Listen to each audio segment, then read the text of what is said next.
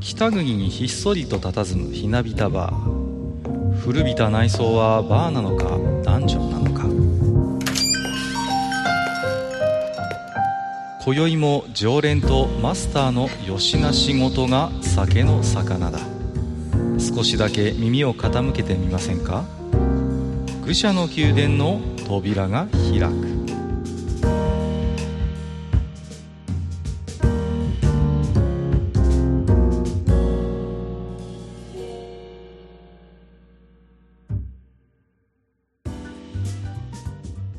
どうもマスター、ご無沙汰しておりましたね。はい、どうも。いやーなんかね、ちょっとお互いになかなかタイミングが合わなくてですね。はい。えー、まあちょっと本編だいぶ空いちゃったんですけど、うん。あのーまあこの間、まあどんなことありましたかという話からね、だらりと話していくんですけど、はい。まああのー何ですか、えー、まあ連休もあったということだったんですけれどもね、どこか、あれですか、マスターはお出かけなり、イベントなり、どっか足を運ばれたんですか？うん、まあ、あの、ちょうど連休前に自分はあの、3回目の接種をしましてね。はいはいはい。うん。で、珍しく熱が出たりしたもんですから。はい。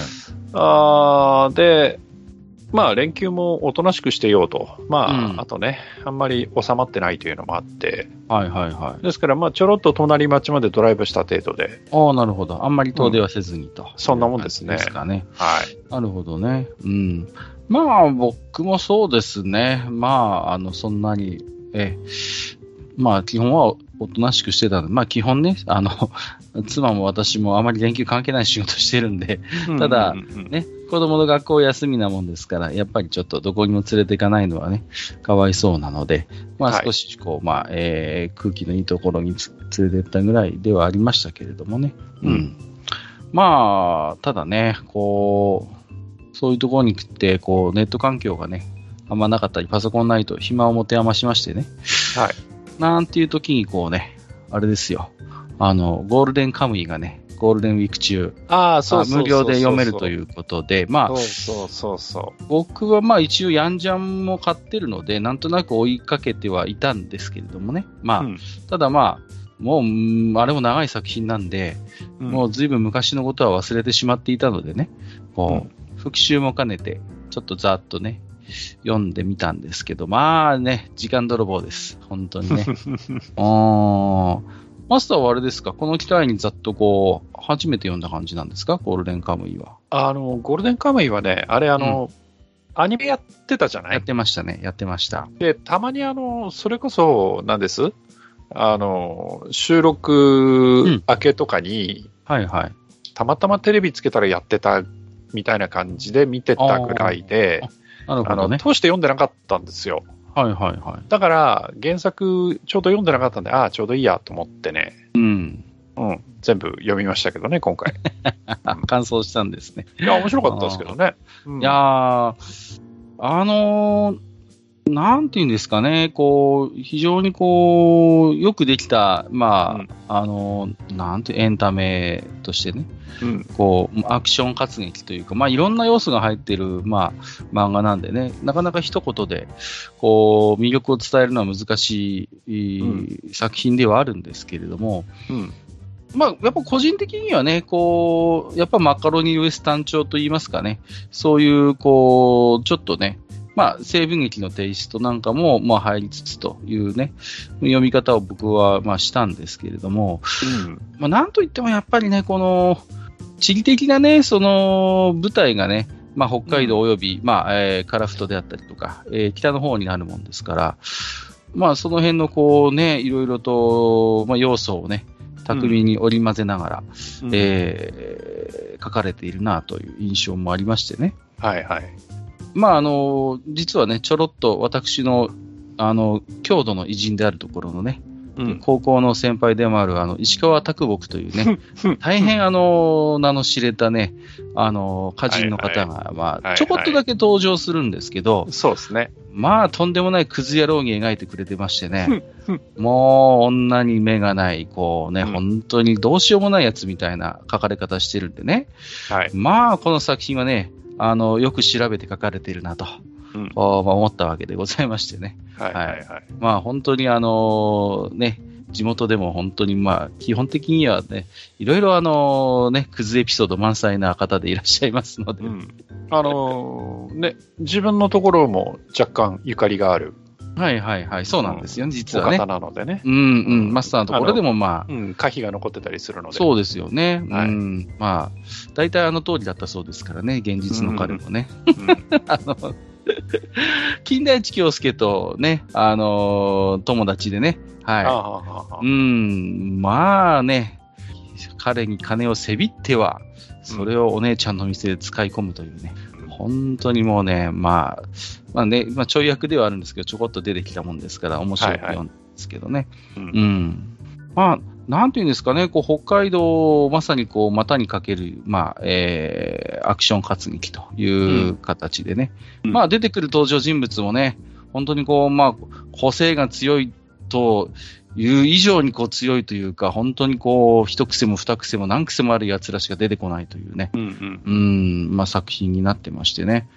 なんていうんですかね、こう漫画ならではのこう、高等無形さとか、そういう、まあ一つ突き抜けたね、こう、まあ、キャラクター像みたいなものを存分に、まあ、使ってね、書かれてますし、やっぱりその裏でね、まあ、なんか2年以上にわたって、えー、作品書く前に丹念に取材もされてたということのようですから、うん、まあ、いろいろやはり、あの、調べた上でね、うん、あの、巧みにこう、なんていうんですか、こう、虚構と現実の、なんていうんですかね、こう、エピソードをつなぐのが長けている方だなと思っていて、うん、まあ、話自体はもう本当にね、まあ、あの、奇想天外な、まあね、あの、お話ではあるんですけれども、うんその中にこう史実の出来事であったり、まあ、あの地理的な実際にある場所とか文化とか風俗とか、そういうものをあの入れ込むのは非常に巧みでね、うん。まあ、話自体は本当にもうどこまで行ってもファンタジーなんですけれども、まあ、なんかその癖どこかこう現実との接点を用意してくれてるので、まあ、あたかもね、確かにこんな話あったのかもなと思わせるような、そういう不思議なこうリアリティもあったりとかしてね。うん、その辺のさじ加減が絶妙だなと思いましたね。うん。あとはまあこう、なんていうんですかね、こう、キャラクターの中でこう完全なる善とか完全なる悪みたいなのがまあまあほとんど出てこない。うん、で、うん、まあ、こう利害が対立して敵対する人であっても、まあ、それが状況が変われば、コロッと仲間になったりとか、まあ、逆に同じカノの死を食らったような中であってもね、またちょっと状況が変われば、殺し合いを平気するような立場に置き換わるといったような、その辺のこう人間関係の目まぐるしさみたいなものもね、うん、まあ、本当にこの作品ならではなのかなといううんうんうん。結局誰を信用していいのかわからねえみたいな感じになりますからね。うん、うん、その辺もすごい上手でしたね、仕掛けとしてね。うん。まあ実はね、連載自体は終わってますけれども、コミックス化はまだ、えー、完結してない状況ですので、おそらくまたね、過失なんかもされながら単行本の方もね、うん、売り上げも期待できるんじゃないのかなというふうに思いますけれどもね。うん、うんさて、えーと、本日はですね、予告しておりましたようにと言いたいところなんですが、えー、なんだかんだでちょっとすみません。あの、あまり準備ができておりませんで。今回ですね、ブサタを詫びるリハビリ雑談会ということで、えーとですね、この調子でですね、あの、本編もマスターとすいません、雑談させていただきたいと思っております。ちょっとね、テーマの方お待ちいただいた方、本当申し訳ないんですけれども、だいぶちょっと本編の方もブランクが空いちゃいましたんでね、えー、まあ、この間どんなことあった、こんなことあったという話を中心にいろいろね、マスターとおしゃべりしたいと思っておりますので、本日もマスター、よろしくお願いいたします。はい、よろしくお願いします。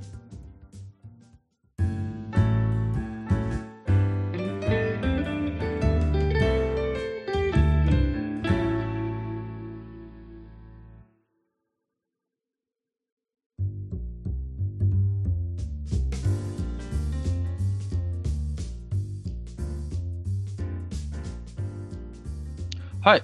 えー、ということで本日は、えー、ブサタを浴びるリハビリ雑談会、まあ、たまにはこんな会があってもいいかなと。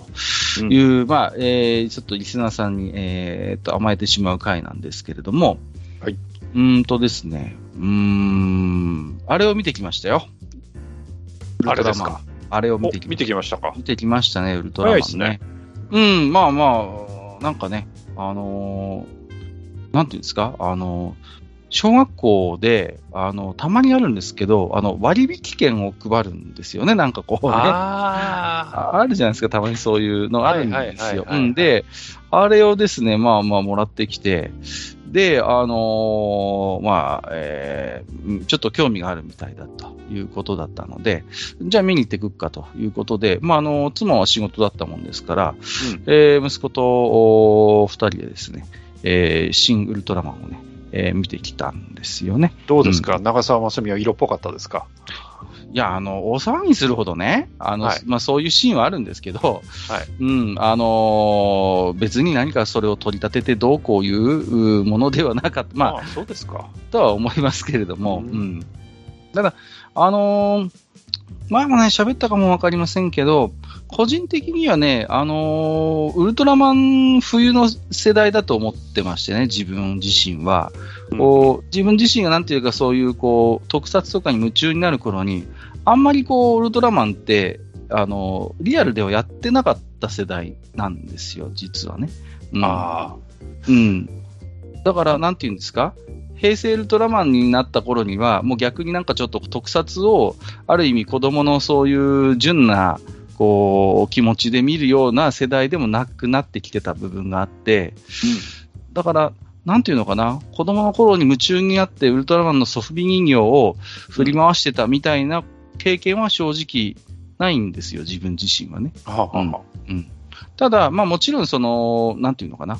いろいろ、まあ、まあ、ちょっとこういう言い方はあれかもしれませんけど、まあまあ特撮自体は好きなので、やっぱウルトラマンも抑えておかないとね、みたいな感覚で、それこそある程度、あのー一定の、まあ、年になってから、過去の作品をね、それこそ初代も含めて、えー見たり、まあ、平成作品も見たり、みたいな、まあ、経験をしてきたと。だから、個人的にはウルトラマンよりは仮面ライダーとかの方が、あのー子供の頃、ごっこ遊びも含めて夢中になってた記憶があるのでね。ううんん。で、あのーただやっぱりウルトラマンって、こう、まあ、ファンの人とか好きな人、私の身近にもいますけど、やっぱりその世代とか年齢によるものってちょっと大きい気がするんですよね。ウルトラマンにはまるのって、こう、なんとかこうね。うんうん。やっぱり、うんうんうん。そういう。だから我々、私よりもちょっと上の世代だと、それこそこの頃、まさにリアルにやってて、夢中になったっていう層がありますし、うん逆に私より下の世代になってくると、今度逆に平成ウルトラマンから入って、それこそね、あの夢中になって、えー見ていたっていう、ちょうどなんかこのエアポケットみたいになっている自分は、あのー世代ではあるので、まあどこまで正直楽しめるのかな、みたいなところはちょっとあったんですけれどもね。ううんん。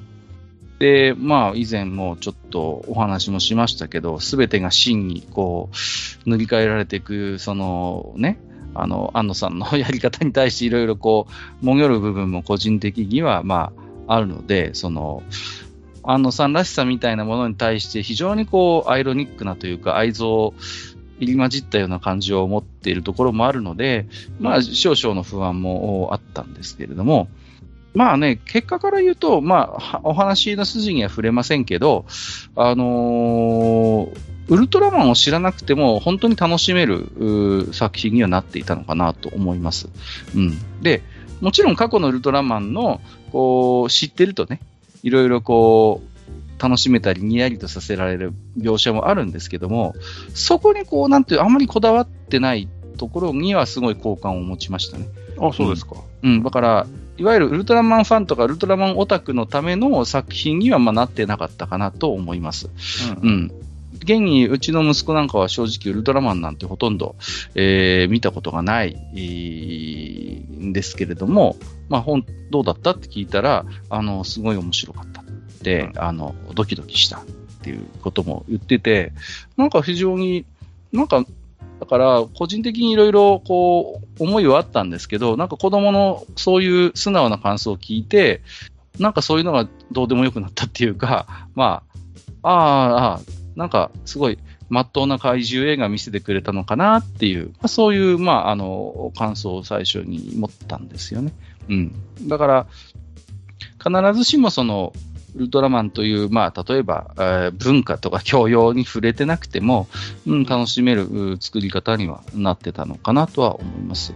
うんうんうんただ、その一方で、その、やっぱ映像のこう、なんていうのかな、カット割りみたいなものは、まあまあ、本当にあの色バリバリ出てる感じですよね。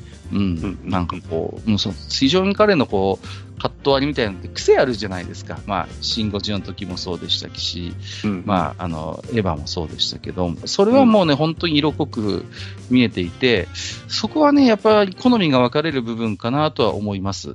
うん。なんていうか、やっぱ彼のこう、カット割りってちょっと独特ですよね。うん。で、それがいいっていう人もいれば、なんか、むしろ話の流れよりもなんかカットのこだわりを優先しているように見えちゃう人もいるようで、うん、まあ、まあまあ賛否両論というところもあるのかなとは、えー、思うんですけれどもね。うん。あとはね、こう、なんだろう。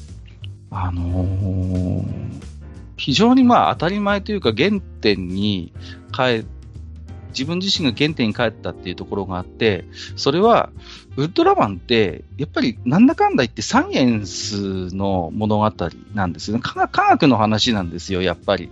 こう、うん、どこまで行っても。うんうんうん。だから、空想特撮シリーズと銘打ってはいるんだけども、まあ、例えば科学特捜隊みたいなのが出てきたりとかね、そういう科学にやっぱりフューチャースポットを当ててる作品であることは間違いないのかなと思うんですよ。うん。やっぱり、なんていうんですか？あの、まあ、古くは鉄腕アトムにしても、まあね、ああいうやっぱりこう、科学の子じゃないですか。科学のそういうワクワクさせられる未来感みたいなもの。で、ウルトラマンって確かに、あのー、SF なんですけども、一方で非常にそういう、あのー、なんていうかな、こう、科学的な部分というのを非常にこう、注目というか、重視する作品性があってね。うん。だからそういうこう、なんていうのかな、どこまで、ウルトラマンっていう存在自体はものすごくファンタジーなんだけど、その一方でじゃあ人類というのは科学の力で、そのね、科学と技術の力で脅威に対抗するっていう、まあそういう人類の進歩みたいなものを、やっぱ裏テーマとしては常に描いているものであって、その辺がなんかね、こう非常にこう、あの、どこまで行ってもウルトラマンらしいっていう、そこを外してなかったのかなという印象を持っていますね。うんうんうんうん。まあ、あとはそうですね、その、キャラクターの一人にね、ちょっとこう、あの、なんていうんですかね、やっぱオタクっぽいキャラクターの人が、えー、まあ出てくるんですよね。で、まあ彼が結構、なんていうか、その、なんていうんですかね、こう、オタク、いかにもオタク的なそういう、こう、振る舞いをするんですよね。うんうん。で、以前のこう、あの作品だとそういうキャラクターってあんまりこう、いい扱いされないっていうか、どこかこう否定されるこう文脈で出てきちゃったりすることが多かったんですけど、今回は、うん、そういう要素もあまり感じなくて、なんかこう、なんていうんですかね、なんかこう、安野さんな自身の中で一つこう折り合いがついてきたのかなという印象もありますしね。うんうんうんうん。まあね、ちょっと、正直、一回じゃね、なかなかこう消化しきれない部分もある映画ではあったんですが、ただただ作品としての面白さみたいなものも力強くあるので、まあ、現に子供が見て面白かったって言ってるのが何よりなので、うん、まあ、非常にそういうなんかエンタメとしての、うん、なんか、まあ王道を歩んでいるような作品にはなっているのかなとは思いました。ただ、ただ、その、まあ、ある程度の予算もかけて、規模もかけて、作るウルトラマンって非常に感動的でもあり、うん、あのー、すごいなって思う一方で、なんか、なんていうんですかね、こう、ある種のそのテレビシリーズのものであったり、それこそクラシックな、こう本当に予算もない中で、あの、工夫と本当にこう、の中で撮っていた、そのウルトラマンのテイストを、やっぱ残すのって難しいんだなっていうことも感じましたね。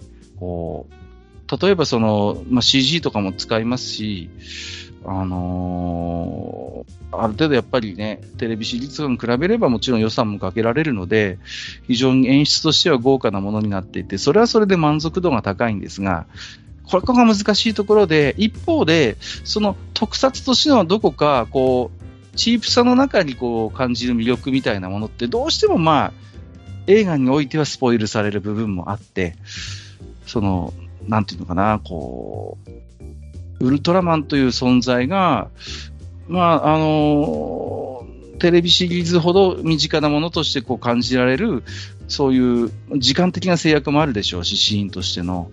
うん、だそういうものにはちょっと一歩踏み込めきれてないのかなという印象もありますね。うん、そこは様々な工夫によって、あの、人間とウルトラマンの関係性みたいなものをもちろん丁寧に描く工夫はしてるんだけれども、一方で、その、ある種の、あの、かつてのあのチープさの中に生まれていた、ウルトラマンと人間とのこう、なんて不思議な親密さみたいな雰囲気って、やっぱりこう、なかなか表現しきれない部分があるんだろうな、というふうには、えっ、ー、と、思いました。うん。なんていうんですかね。うん、だから、あのー、シン・ゴジラ見た時の、あの、うわーっていう感覚は正直、僕個人的にはあまりなかったんですけど、ただやっぱり、令和のウルトラマンとしてなんか一つ、うん、あの、方向性を示すような作品にはなってるのかなという印象を持ちましたね。うん。だからまあマスターもね、機会があれば、まあ映画館でなくてもいいかなとは思うんですけど、見てもらった時にはね、また感想なんかをね、話、ちょっとおしゃべりできるようになればいいなと思ったんですけれどもね。うん、いいですか？はい、すいません。喋りすぎましたね。ずっと喋っちゃった。あの、いいんじゃないですか？今日一人語りで。いやいや、ダメですよ。ごめんなさい、ごめんなさい。あの、いや、正直どうしようかなとは思ってるんですよ。うんうんうんで、マスター、マスターとかって、うん、やっぱウルトラマンってそれなりに通り抜けてきた世代なんですか、やっぱり。いや、それなりに通ってますよ。いや、それがね、たまたま、今日、あの、ツイッター見てたら、ちょうどさっき、閣下がね、あの、自分はウルトラマン、その、見てない、仮面ライダー見てない的なこと言ってたんだけど、そういうことをね、ちょうどつぶやいてる方がいらっしゃって、はい。で、これ1978年の子供はこんなの見てたんだよ。っていうツイートがあるんですよ。はあはあはあ、で、それ見ると、1978年の子供って言うと大体閣下ぐらいなのかな、うん、いや、ドンピシャですよ、本当に。ねで、うん、その人が挙げてるのが、宇宙からのメッセージ、銀河大戦とかね。うんうんうん。そうそうそうそう。あと、スターウルフとかね。うん。あとね、まあ、あと、最遊記ね。はいはいはい。あの、マチャキがやってた最遊記。うんうん、それから、あの、スパイダーマンですよ。うんうん。東映版、はい、スパイダーマン、ね。東映版、スター、とか、あと、これ、自分全然知らないんだけど、恐竜戦隊コセイドンとかね。コセイドンね。はいはい。あ、コセイドンなのか。そうそうそうあと、透明ドリちゃんとかね。うんうんうんうん。あと、忍者キャプターとかね。そうそうそうそう。あと、アニメの方は結構豊作の年で、うん。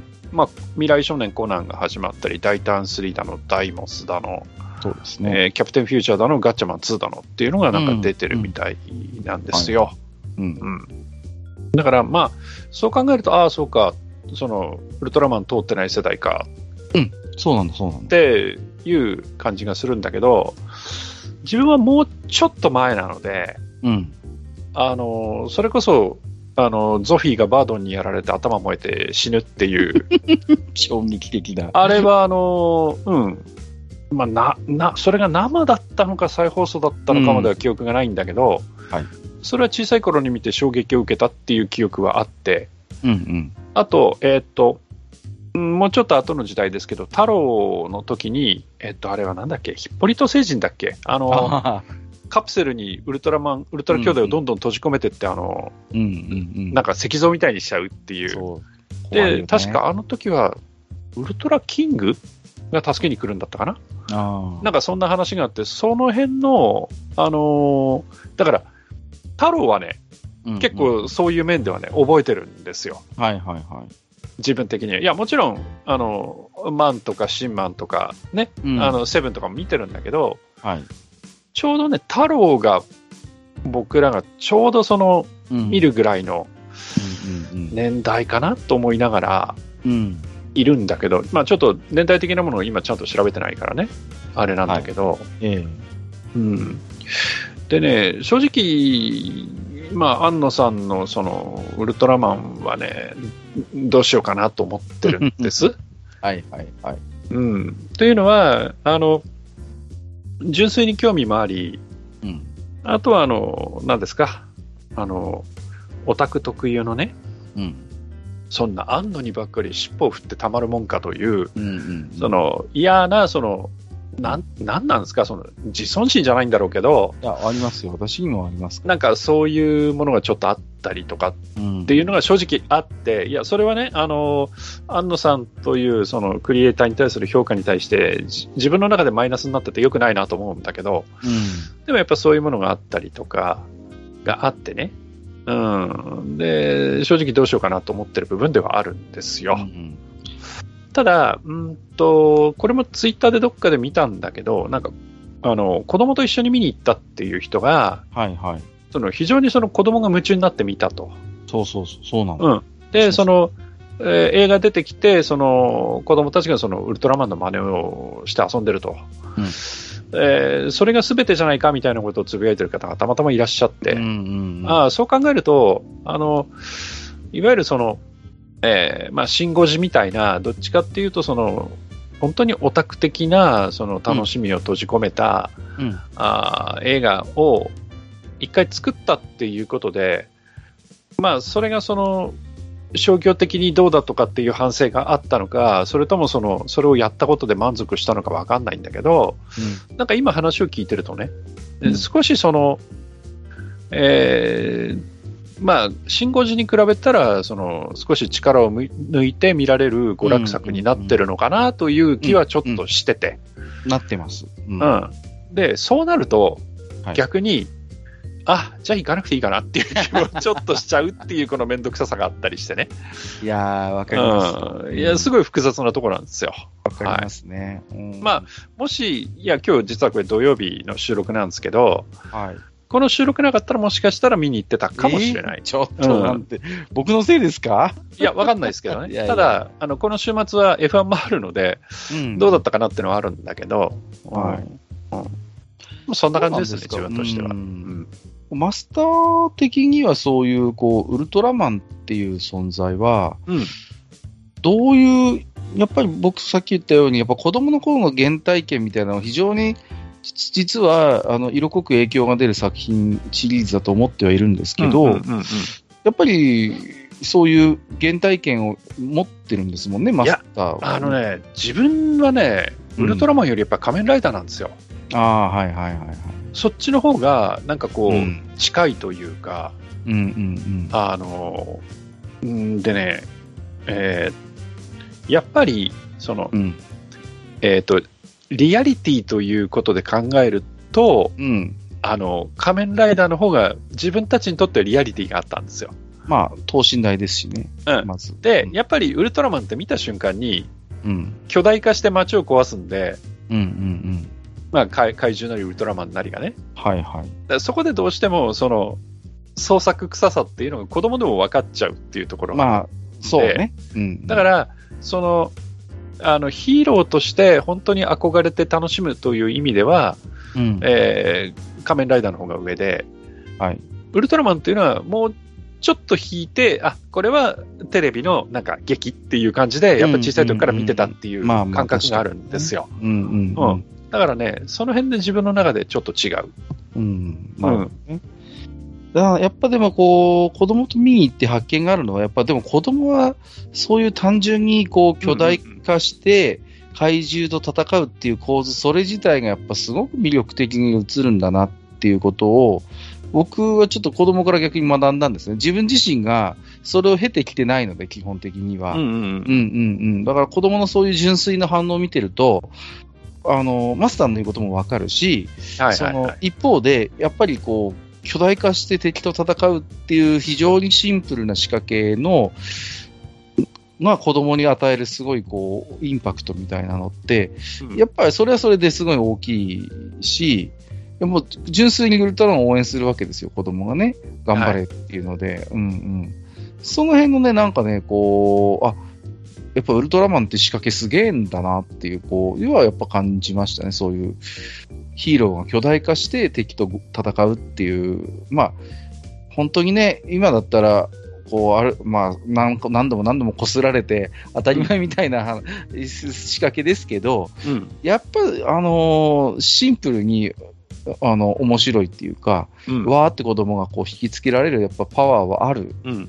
うんうん、演出なんだなって思いましたね。いやだからね、あの、うん、ちょうど今、まあ、あの、土曜日、あの、ドラゴンクエストの大の大冒険、はいはいはい。いよいよもうクライマックスっていうところまで来てて、うん。で、自分毎週楽しみにしてるんですけど、はい。あの、うんと、前枠ってウルトラマンやってるんですよ。今ああ、のね。はいはいはい。うん。で、あの、今はなんか、なんとかクロニクルって言って、おそらく、その、うん要は、新シリーズと新シリーズの間のつなぎの総集編的な。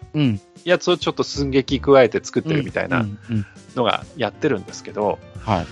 で、それをたまにこう、まあ、まるっきり全部見てるわけじゃないんだけど、その、あ、そろそろ始まるねって言ってチャンネルをパッと変えた時にそれがまだやってて、うん。でやると、なんかね、あの、この間はね、なんだっけ、名前が、えっ、と、ジョーニアスになってたんだっけかな？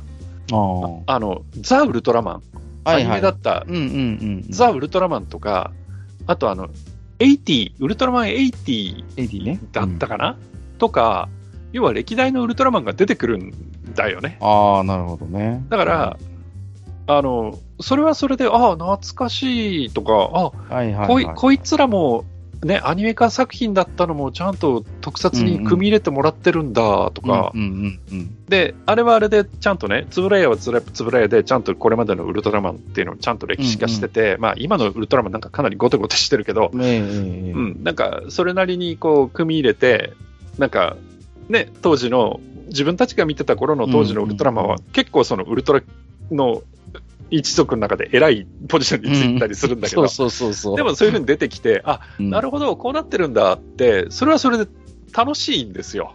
そうね。それはそれで。うん。だから、あのーで、なんかわけのわかんない、その、悪いウルトラマンやら、なんやら出てきてとか、なんか、なんか、ね、ウルトラマンがさらに変身したりとか、なんかそういうことをやってるっぽいので、うん。これはこれでなんかすごいなと思ってるんだけど、うんで、じゃあそれとその、いわゆる安野さんの作ったシーンうん。うん、で、うん、どういうその、まあ、その作風としてどういう住み分けになるのかなっていうところはね、正直ちょっと興味があって、なるほどね。うん。で、今、そのテレビでやってるウルトラマン、いかにもウルトラマンなんですよ。まあまあ、本当にそうですよね。うんうんこれぞっていうテイストですから。だから、それはそれでいいんだけど、うん。だから、うん、ちょっとね、気にはなってはいる。確かにね。うん。あのーゴジラの時、まあ、すごい感じたんですけど、やっぱりこう、まあ、はっきりと言えるのは、シン・ゴジに生きる、やっぱゴジラって、やっぱか神みたいな存在として出てくるじゃないですか。人間にとって、こう、もうな、なんていうんですかね、本当にこう、どうすることもできない絶対的なこう力を振るう、まあうんうん。まさに一神教の神様みたいな存在として降臨するわけですよね。うんう。ん、でな、やっぱりはっきりその辺はね、こう、うん、今回のウルトラマンとははっきり違うんですけど、やっぱりウルトラマンってすごい、お今回の映画もそうなんですけど、ちゃんと正義の味方でいてくれるんですよ。そこのね、中ですごい安心感は、うん。あのね、感じましたね。だから、それを結構ね、最初の段階で提示してくれるんですよ、割と、あの、うんうん映画の中でも。うんだから、あのーなんていうの、ほら、あの、安野さんだからまたなんか不穏なやつ出てくるんじゃないのみたいなさ、うんう最初思ってる人間に対して多分ね、最初の段階でちゃんとね、いや、大丈夫です。ウルトラマン安心してくださいっていうのをね、ちゃんと見せてくれるから、うん。あなんか、うーん、そういうすごいね、親切だなと思ったし、うん、あの、あ、子供と一緒にこれ最後まで見られるやつだっていううんうん。安心感はあありましたよ、正直。うん。うん、うん、うん。ただね、こうやって話、いや、見てないからさ、わかんないんだけど、いや、だから、どうやらその子供を楽しめる娯楽作品にはなってるっぽい。そう。っていうのは、わなんとなく理解できるんだけど、うん、じゃあ、その、うん、あの、自分たちがね、これまでよく、ことあるごとに話をしてきてるんだけど、日本の特撮っていつまで経っても子供向けだよねまあそうね。っていう話が逆にあるじゃない？で、それこそ、あのーなんか、まあ、社会的なその扱いなんかも、例えば海外から来るパシリムみたいな、うんうん。その、ね、とんでもない設定でさ、はい。とんでもなく高等無形でさ、うん。ね、ででも、なんか、海外から来ると、これはこれでなんかパシリム面白いとかって言って、別にその、特撮オタみたいな人じゃなくてもね、うん。見て楽しむみたいな、その土壌がえ日本にあってさ、うんうん。じゃあ同じように例えば、ウルトラマン面白いって国内で楽しめるかってどうなのかなっていうところはちょっとあってさ、うんうん。うん。だからね、まあそういう視点でも、まあき気になるっちゃ気になるんだけど、はいはいはい、うはい。ん、どうしたもんかな行った方がいいのかな いや、見ても欲しいなとは思いますけどね、うんなんかこう、うんうん。で、なんかね、まあ今のマスさんって話じゃないんですけど、やっぱウルトラマンってね、うん。やっぱ日本、どこまで行っても日本なんですよね。こう日本的なうんヒーローであって、非常にこう、うん。日本的な価値観の中のヒーローなんです。で、海外でいまいちウルトラマンがちょっとこうブレイクしないのって、なんかいろいろ理由がある気がしていてね。うんうん。そのウルトラマンの行動原理であったりとか、その、なんていうんですかね、こうウルトラマンをとを巡るその人間模様とか、その、っていうものも含めて、ゴジラほどこうウルトラマンってまあまあブレイクしないんですよね、海外でいまいち。うんうんでも、それってなんかすごいわかる気がするんです。ウルトラマンってね、どこまで行ってもやっぱね、日本的なやっぱ存在なんですよ、ゴジラと違って。いや、だから、あのー別にね、海外で受ければいいってもんでもそうないから。そうそう、もちろんそうです、もちろんそうです。うんうんうんで、その辺が難しいところなんだけどさ。うんうん。そこでそれでいいんですよ。うん。うんなんとも言えないね、こう安心感があるのよ、ウルトラマンっていう作品には。はいはい。うんで、うん、まあ、だから、その、まあ我々も日本人でやって、日本のね、に住まうものとして、今、まあ、本当に面白く私は見ることができたんですけれども、うん。うん。だけどまあ、おそらくまた、こう、ワールドワイドな視点で見たときにはまた全然評価も変わってくるんだろうなとは思うし、まあ、そのウルトラマンのなんていうかな、こう、なんとも言えない親近感ってなかなかもしかしたら海外の価値観とかだとちょっとわからない部分もあるのかなっていう気もします。正直。うんうんうんうん。なんかこう、ね、不思議な存在なんですよね。こう、ある意味、はっきりこう、なんていうの、ウルトラマンとしての姿で、うん人間とこう、関わりを持つ、交流を持つ、わで、喋るわけでもなく、私は君たちの味方だみたいなこと、別に最初の頃のウルトラマンはそんなこと言わないし、うん。うんなんとなくでも助けてくれる存在としているみたいな、こう微妙な距離感からスタートするじゃないですか、こう、うんオリジナルのウルトラマンって。なんかそれをどこ、やっぱりどこまで行ってもそのテイストって残っていて、うんなんとも言えない、こう、あうんの呼吸なんですよ。やっぱりこう、人類とウルトラマンの関係って。はいはい。多くは語らないんだけれども、うんうんうん。ななんかでもその距離感が居心地がいいっていうか、すごいこう、うん、謙虚なのよね、どこまで行ってもウルトラマンって変な話。あ うんうんうん。その謙虚さがなんかある種、日本人である私の価値観にとってとてもこう気持ちがいいというか、居心地がいいっていうのも映画を通してちょっと再発見した部分もあって、ーうん。ウルトラマンのね、謙虚さっていう部分はね、結構大きな要素かなと思ってます。で、うん、今回のウルトラマンも謙虚なので、はい、あの、すごい安心して見られたなという印象ですね。うん。うんなるほど。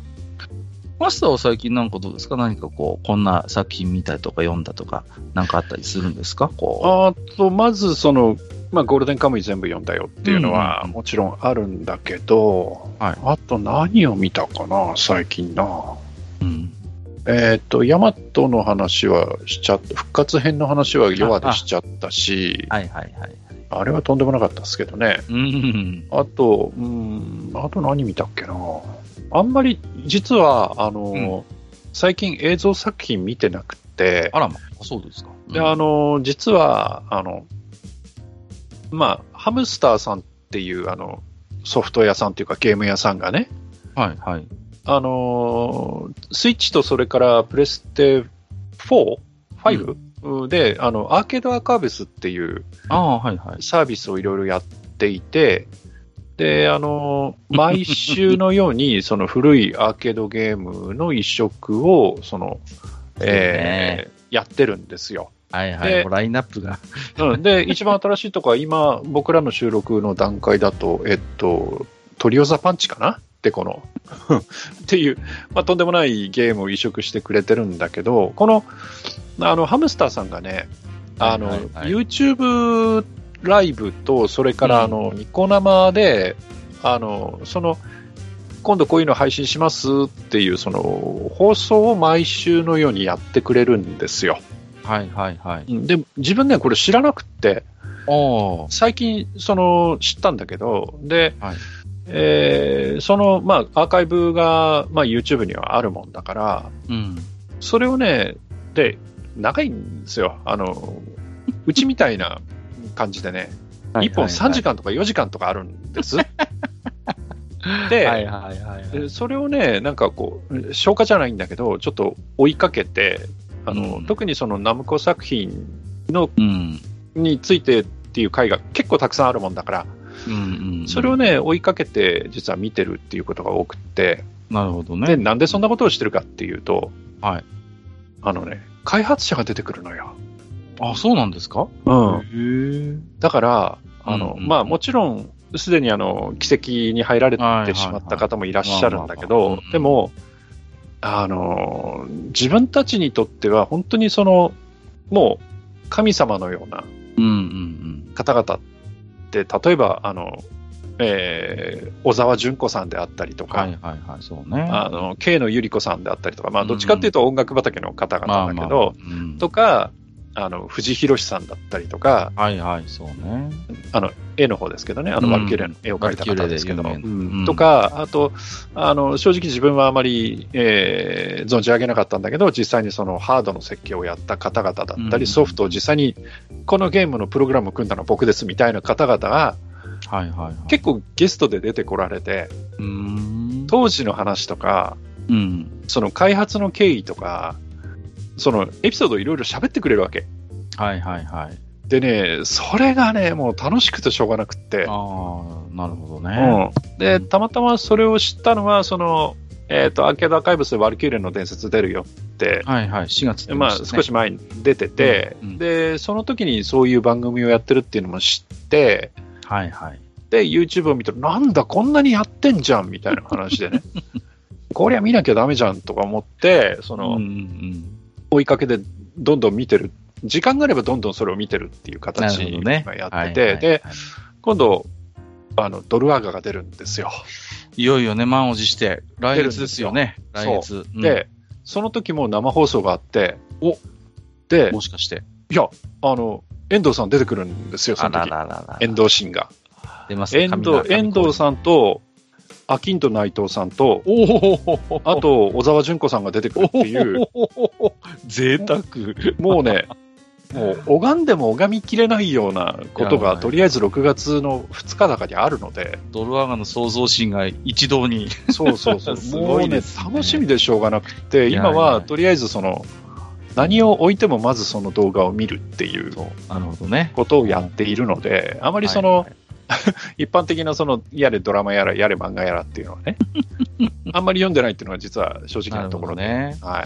僕はでもこの秋赤結構、あのー買うんですけど、うん割と懐かしくて、はい。まあ、今年に入ってからもね、ピストル大名の冒険から始まりましてですね、出たね。うん頭のね、ちょっと、あの、まあ、もともとこいつ敵キャラだったはずなんだけどね、ベラボンマンのね。そうそう、ベラボンマンの、でもねこれもよくできてんのよ、うんうんうん、シューティングなんですけど、はい。はい。うんうん。でね、あと、だから、まあ有名どころだとドラスピ買ったし、今年は。あと、はいはいワンダーモモ。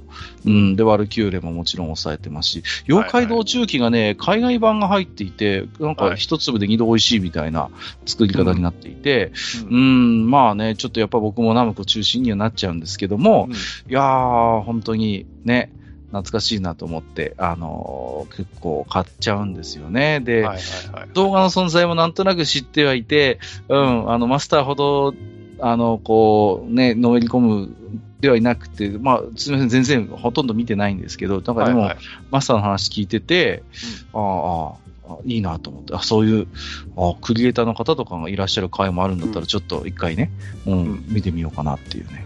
うん、あの、大体、その、まあ4時間とか長いんですけど、半分はデモプレイなんですよ。あ、なるほどね。はいはい。半分はね。で、うんそのゲーム芸人藤田さんっていう方が出てこられて、はいはいその実際ゲームをやってみて、そのうんこうこうこうこういうところがとかっていうのをやったりとか、そのえーこういう、まあ、裏技的なものがあるんですよとか、うんそのあと、キャラバンモードっていうのが必ずあって、そのはい。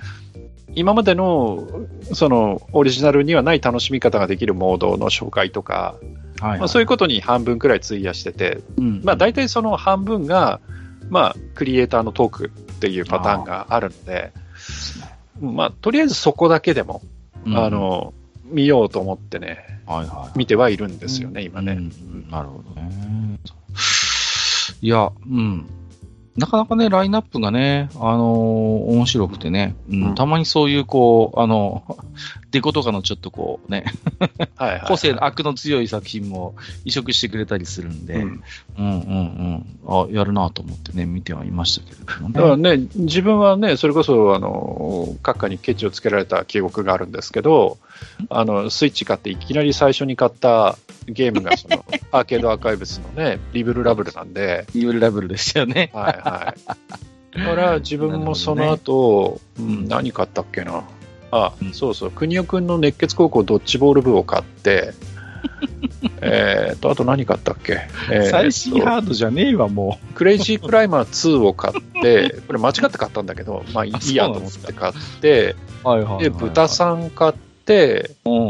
で、その後は、えっと、ワルキューレを買っワルキューレの伝説を買って、うん、えーこの間、ワールドコートを買って、で、あと、えっと、クオース、コナミの。はいはいはいまあ、これも何何回か愚者級で話をしてるような気がするんですけど、クオースが出てたんで、クオースを買って、みたいなですね。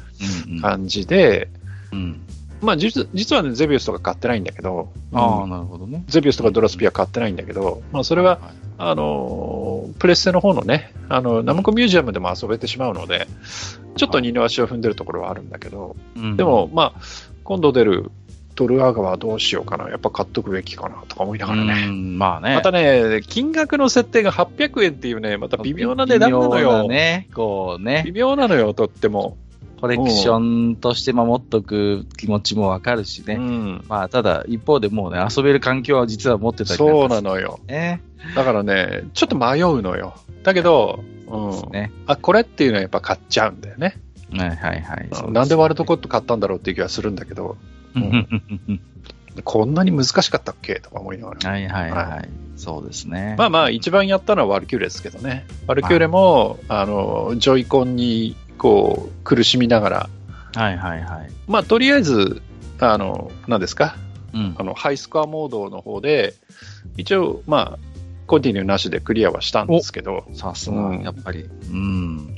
上手なんですよね、マスターワルキューレだだけけはね。ど、うんと、配信、配信直後だったら、全国一位取れるかななんていうスケベ心出してやったんですけど、コントローラーに負け。て、あ、コントローラー。コントローラーに負けて、なかなかいいスコアが出なくてね。なはるほどね。で、一回出したランキングにも結構上の方に名前出たんですけど、間違って操作してスコア消しちゃったんで、あの、残ってないんですけど、あ、そうですか。うんはい。なるほどね。まあ、そのうちまたいいスコア出るようだったらの、あの、今度は消さないようにしようかなと思ってるんですけど、うん、なるほどね。うんうん。はい。まあ、そうですね。あとは、まあ、最近、こう、なんですか？えー、ネットで、えー騒がせてる、うあんなこと、こんなことでいくと、あの、うん商標権問題というのがね、あ出てましたね。ああの、ゆっくり茶番劇でしたっけ？変な人だよね、はいあの人ね。うーん、まあ正直ね。あのーこれもね、それこそ、前回の本編でフラッシュの回やったじゃないですか。うんうん。あの時にそれこそ野間猫問題っていう話をはいはい、しましちょ。っとしましたね。まさかこの令和のように、まあね、あの、あの野間猫商標問題をを 彷彿とさせるようなね、出来事が起きるだなんてあの時には想像もしてなかったんですけれども、はい。うんうんうん。まあ、その、なんゆっくり茶番劇というね、まあ、こちらの、まあ、まあ、まあ、単語というか言葉の商標権をね、取得した方がいらっしゃって、うん。えー当初は使用料を取るよなんていう話もあってね、うん。年間10万円だっけ？年間10万円ってね、ううん。んつっていうのまあ、それがだんだん、まあ、いろんな各界からね、いろんなこう声が上がってきて、だんだんトーンダウンしてきて、うん、で、えー、まあ、お金は取らないと。そのし、なんか、今日あたりだと、えー、放棄をするかしないかみたいな話も、はいはい。ですけれどもね。なんかその、うん、何ですか？よく知らないですけど、VTuber もやってる人なのかな？あそうですね。で、なんかその、えー、所属してる団体からその、まあ、警告というか注意を受けたっていうのと、はい、なんか同じ団体なのかよくわかんないですけど、そこがその要は、えー、商標の権利の、なんか放棄を本人に求めてるとかなんとかっていうことまでどうやら話がいっちゃったみたいで、うんうん。うんあのー、まあ、その、商標登録というのが、まあ、洗顔主義っていうんですけど、うん、基本的には先にそういう申請をしたものが、まあ、まあ、取れてしまうという、まあ、仕組みにそもそもなっているんだというところなんですよね。ただ、一方で、その、まあ、これとはまた別の問題として、いわゆるこうネットミームであったりとか、うん、いわゆるインターネット民、ネット民のある種の共有財産的にこう使われている言葉であったりとか、うん。うん、まあ、あの、アスキーアートも含めたキャラクターみたいなのを、うん、えっ、ー、と、どうこう捉えなきゃいけないかっていう課題も、まあ、また別の問題としてあるわけです。いや、だから、あれなんですよね。その、例えば、よくわかんないですけど、その、あるジャンル、うんについて、いや、このジャンルは自分が作ったんだと。うんうんうん、例えばね、その二次創作であったとしても、まあ、もともとはそのね、あの、えー、何ですか、東方うんたらのキャラクターを使ったっていうところから派生はしてるんだけど、まあ、それ、今回は一応それは関係ないと本人は言ってるのでね。で、あるジャンルがあると。で、そのジャンルを要は作ったのは自分だと。自分が元祖であると。いう人が、その商標権の登録をしましたっていうんだったらまだわかる。はい。でも、どうやら、そういうことでもないらしい。うん、そうですね。で、なんかその本人がおっしゃるには、何ですか？その、その界隈っていうのが非常にその、なんか、えー、なんか意識的によろしくない方々がいて、その場を荒らしてるような、その現実があると。うんえー、そういうのがあるんで、自分がその権利っていうのをきっちり持って、要は管理をするんだと。うんうん、で、えー、それによって、その、なんとかっていうジャンルを守るんだ、みたいなことを、どうやらおっしゃってたみたいなんですけど、うん、大きなお世話だよね。いや、本当にね。うん。そうそうそうそう。じゃあ、なんで最初から金取るって話をするんだよっていう。うん。そうなんですよね。だから、いや、守りたいのであれば、うん、まずは、その、えー、例えばクリエイター、本人もクリエイターなのであればね、曲がりなりにもね。であれば、横のつながりを作っといて、例えばガイドラインを設けていきましょうとか、そういう話をする方が先だろうって自分は思うんだけど、それをとっこえて、その自分がじゃあ所有者になるっていうのに対して、そのえー、この界隈を守るんだっていうのはね、いかにも後付けで。そうですね。うん。うん、だから、こう、なんつうんですか、あわよくば金儲けしてやろうみたいなところがちょっとやっぱ見えちゃうので、うん、一番それをこうネット民が一番嫌う、ね、そうそうそう、一番嫌うじゃないですか、そういうそういう部分ってね、うん、そうそうそうそう。そうなんですよね。自分の作ったものならいざ知らずね。まずね、1から10まである程度自分で待ってね、それこそ労力とコストをかけて作り上げてきたというのであれば、うん、まだしも、まあ、まさにもう人のふんどしで相撲を取るような話であって、うん、うん、ましてやそこでね、お金を取るとかいう話までちらつかれてしまってはね、なんだこれはと。で、は、で、何ですか、あの本人のツイッターもちょっと遡って見せてもらいましたけど、うん、まあね、あの、なかなかなかなかの人ですよ。そうですね。あの、正直、あの、自分はこういう方とはお付き合いしたくないなっていう感じの方だなというふうに見えてて、あまりその悪口を言うつもりはないんだけれども、はいはいはい。うん、ちょっと置いたが過ぎたかなという気はしてますね。うん、特にあのゆっくり茶番劇みたいな、ああいうゆっくり的ゆっくりの動画って、割とこう、若年層の方も作られてる方が多いようで、うん、そういう、まあ、法律的な知識とか、うん、あるいは過去のネットのそういう、なんていうのかな、インターネットの我々が こう、くぐり抜けてきたような、あの、うん、あんなこと、こんなことみたいなのをよく知らない人たちも結構割と動画作りに参加してると。そうするとビビっちゃうわけですよね。え、え、何何 ?10 万円取られるの、で、僕の今まで作ってきた動画は大丈夫でしょうか？みたいな感じで、非常にこう、ざわざわざわってこう、うん。なってしまう。うん、だそういった部分は非常にちょっと、なんか影響、悪い意味での影響が大きかったなとは思いますし、いや、で、あとね、その、かのお方が、あの、要はそういう騒動を起こす前に、その自分のタイムラインでよくおっしゃっていたことが、その、収益化の話なんですよ、結局。結局ね。うん。結局。で、その、えー収益化できてない。要は動画を上げても、その、要はいいねも大してもらえない、その、うんえー何ですか、チャンネル登録もあんまりしてもらえないっていう人が5万といると。うん。じゃあ、そんな中から、いかにその自分がその、えー有名になって収益化をして、えーまあ、要は利益を得るか。で、自分にはそのノウハウがあるよ。で、あの、それを知りたかったら連絡してきてね、みたいな。うん。で、なんかこう自分のそ育てた、その、えーうんところがすごく育ってて、みたいな話を本人するわけじゃないですか。なんで、あの、いや、本当申し訳ないけど、すっごいうさんくさいの。いや、そうね。うんすごいうさんくさくって、で、結局金の話なんですよ。最初から最後まで。だから、そういう方が突然その、商標を取りました。で、商標を取った時も、なんかその、財産を手に入れたっていう言い方してるんですよ、やっぱうん。り。そうね。もう、だから、明らかにううまくやってやった前ぐらいの感じじゃあやっぱ金じゃんっていう話。そうそうそうそう。後付けでだからね、権利用語とか、うまあ、出してきても、もう本音が見えちゃって、透けて見えちゃってますから、ううんん。まあ、一方でね、じゃあ、そういう、こう、なんていうのかな、こう、権利関係が正直、まあ、あの、不明瞭なわけじゃないですか、どうしてもこういう、特にネット界隈で使われる、まあ、そういうね、あの、部分、うん、キャラクターにしろ、ミームにしろ、そういう単語にし言葉にしろね、そういったものの取り扱いをどう保護していくのかっていうのは、まあ、今回ちょっと課題としても出てきたのかなとは思うんですよね。だからね、あの、そもそも、あの、YouTube、まあ、ニコニコも一部そうなのかもしれないんだけど、その動画を作ってあげて、その、えー再生数を稼ぐことで収益化できるっていう仕組みそのものがどうなのっていう話になっちゃうと思うんですよ。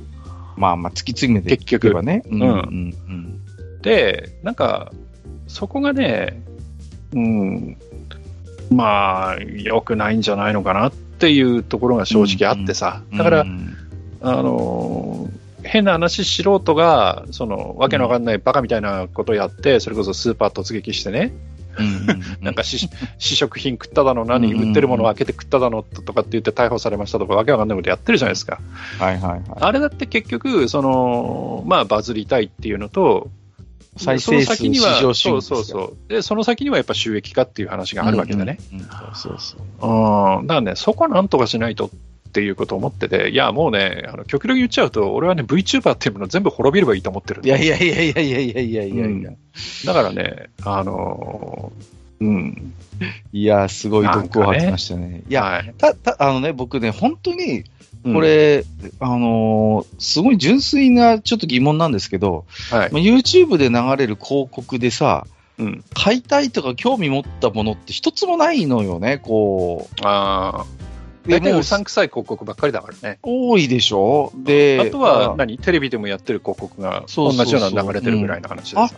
あんなにさ、YouTube にお金払って広告出して、まあでも、効果があるからやるんでしょうけど、うん。全く自分的には消費行動に結びつかない、ただただ、本当にもう飛ばすためにある広告を、うん、を見させられて、そしてまたすごいイライラするタイミングで入るじゃん。そうそうそう、ね、あもうあれもさ、いや、だから、でも、あんだけでもね、いろんな広告を YouTube にバンバン流すってことは、やっぱそう、自分自身のね、その普段の感覚から言うと正直どしがたいんですよね。そのうん。YouTube で見てヘイトが溜まることはあるけど、あ、これいいな、買おうって思ったことは一度もないので、正直、ああいう広告を見て。だから、う YouTube、プラットフォーム側としても、要は、その、うん動画のはい間に、その、広告入るのうざいでしょ？だから、それうざくないように、君たちお金払いなさいよってやってるわけじゃないですか。まあまあまあ、確かに。でも、今、あの、何ですか？ププライムじゃないけど、なんかう、ん。それになってもさらに広告入るんでしょ？今。あ、そうなの？ええひどいね。だから、いや、自分も、うん。と、何ヶ月か、あの、何ですか、YouTube のプレミアムなってたことあるんだけど、あ、そうなんですか。へえ。あるんですけど、今はもうやめちゃってますけど、ああ、なるほどね。ううん。ん。まあまあまあ、VTuber がみんなうんぬんって話は私はちょっとまあ、あの、そこまでの思いは、考えはないですけど、ただその一方でマスターが指摘したその再生数稼げりゃ何でもいいのかみたいなのっていうのは、非常になんか今 YouTube のうんなんかこう、悪しき部分というか、アモラルな部分になっていて、うん、だってなんか。VTuber っていつもなんか、問題起こしてない、問題起こして、いやいやいや。謝罪だのさ、いやいやいや。なんだのかんだのとか、やれ誰と誰がくっついただのさ、どうでもいいようなリテラシーが、リ話テラシーが追いついてないとは思いますよ。うん。あと純粋に母数が多いから、一部にそういう悪目立ちするやつがいるっていうことだけだと僕は思いますけど、はいはいはい。あのただね、その、一方で、やっぱりじゃあ、まあ、悪名は無名に勝るというこの状況をね、うん放置していいのかっていうのも正直、まあ思うし、うん。あとはまあちょっとすみません、だんだんなんか話が変わっていったんですけど、うん。一方でやっぱその、いわゆるなんかこう、ネット民がなんとなく俺たちの共有財産だと思ってるようなものをどううん。取り扱いしていくのか、うん、っていうことは、やっぱりなんかこうガイドライン的なものがあってもいいのかなとは思います、一方でね。こうなんか先にあの取っちゃったもん勝ちみたいな状況になるのは必ずしもやっぱり好ましくないし、うん。うん、ましてや、今回の問題というのは、一次創作者がいらっしゃって、ね、ききっちりとした形でね、その方のある意味善意でもって、こう、やらせていただいている部分っていうのを、があるわけだから、その人が、まあ、ある意味そういうものに対してね、お金取らないよとか自由に作っていいよというある種スタンスでいるかゆえに、まあそういう二次創作、三次創作含めて、あれだけ多様でほ、まあ、あのね、豊かな世界になってるわけですから、この界隈は。うん。そういう、だから一次創作者の、なんかそういう、こう、寛容さみたいなものにつけ込むような、やっぱり、ことが今回できてしまったわけだから、結果としては。うんうんまあ、その辺はちょっとなんかね、仕組みは考えるべきだろうなとは思いましたね。うん。なんとも言えない。だから、そそこをね、なんかルール化するのは野暮だろうみたいなうん考え方も一方でわかるんですよ。僕自身も、なんかそういうのを経てきてるからね、なんかね。わざわざ何で、つそうすると、あの頃の言葉で言うと、なんだお前は寄生虫かとかね、自治中かみたいなことを言うやつがいたし、当時からね。うんそうそうそうそう。うん。だから、そそのなんかこう、曖昧な部分がいいんじゃないかっていう考え方もわかるんだけど、一方でこういうことがやっぱ起こってしまってるのも事実なので、うんまあ、だからちょっとこの辺の仕組みはね、うーん、やっぱ考えないといけない部分もあるかなとはちょっと思いましたね。うん。まあ、こんなとこですか？大体最近の、こう、界隈で、こそうですね。あとは、えーと今ホットなのは何ですか？あのーうんね、学生には三角関数なんかよりも経済を教えた方がいいんじゃないかみたいなことを言ってるぎ お偉い議員さんがいるとか、そんな話ですかね。うう、ん三角関数。ね、死ねって思いますけどね。はいいや、本当に。いやーね、あいや逆に言うと、聞くけど、三角関数ほど本当に世の中で分かりやすく、うん。これだけ世の世のため、人のためになっている、あるう種、この、まあ、まあ、理論というか、はいはい。うん。ないと思うんですけどね、一番分かりや、イメージしやすいじゃんって思うんですけど、ねえ、な、なんなの？その、ね実際にこう、なんていうんですか、例えばね、あの、広場に杉の木が一本立っててさ、うんこう、実際にメジャーで測れない、その、登ってまでね。そういう時にこの杉の高さどうや、どうやって測るんですかみたいなさ、それこそ小学生でもわかるような役に立つ分野の話じゃないですか、三角関数ってうん。うんすごい今、初歩的な話しましたけど、うん。なん、なんなんでしょうね。だから、そ の、無知、無知なの？あれは。そその人がどうやらなんか、どっかの銀行上がりかなんからしいんですけど、だから、いや、金融だとか経済をきちんとその勉強させたらいいんじゃないかって、うんそれならいい。なんでわざわざ、なんで三角関数よりって言っちゃうの？っていう話で。貶めるようなさ、そうそうそうそうそう。や、経済も大事よ、確かにそういうね、うんうんうん金融リテラシーも含めて、いや、大事だと思いますよ。大事、それは大事。うん、それこそね、わけのわかんない収益化とか変なことするするやつそうがいるわけだから。そう、特にお金の話はもうね、うんあの、本当に甘い言葉で支えてくる、あの、落とし穴の多い世界だからこそ、うん。うん。正しい金融知識を学ぶことは大事だと思います。うん。だけど、三角関数も同じぐらい大事じゃんっていうさ、なんでそのわざわざ貶めてまでうんっていうね。だってだよ、例えばですよ、私がね、まあ最近ちょっと今新しいのは作ってないけれども、例えば何かものを作りたいっていう時にさ、うん。うん。ね、何でもいいです。イースでも何でもいいんですわ。はいはい。じゃあ、高さ、座面までの高さ、例えばうんうん。50センチとか60センチとかの椅子を作ります。で、例えば真四角ならいいですよ、椅子がね。はいはいはい。だけど、ちょっとデザイン的に足をこう、ハの字にしたい。うんうんじゃあ、その、えー高さ50センチなり60センチなりの椅子を作るときに、その、例えばハの字の足を、例えば10度なら10度傾けた、その足を作るときに、じゃあその足になる部材の長さって何何センチにすりゃいいんだろうとかっていう時だって三角関数を使うわけですよ。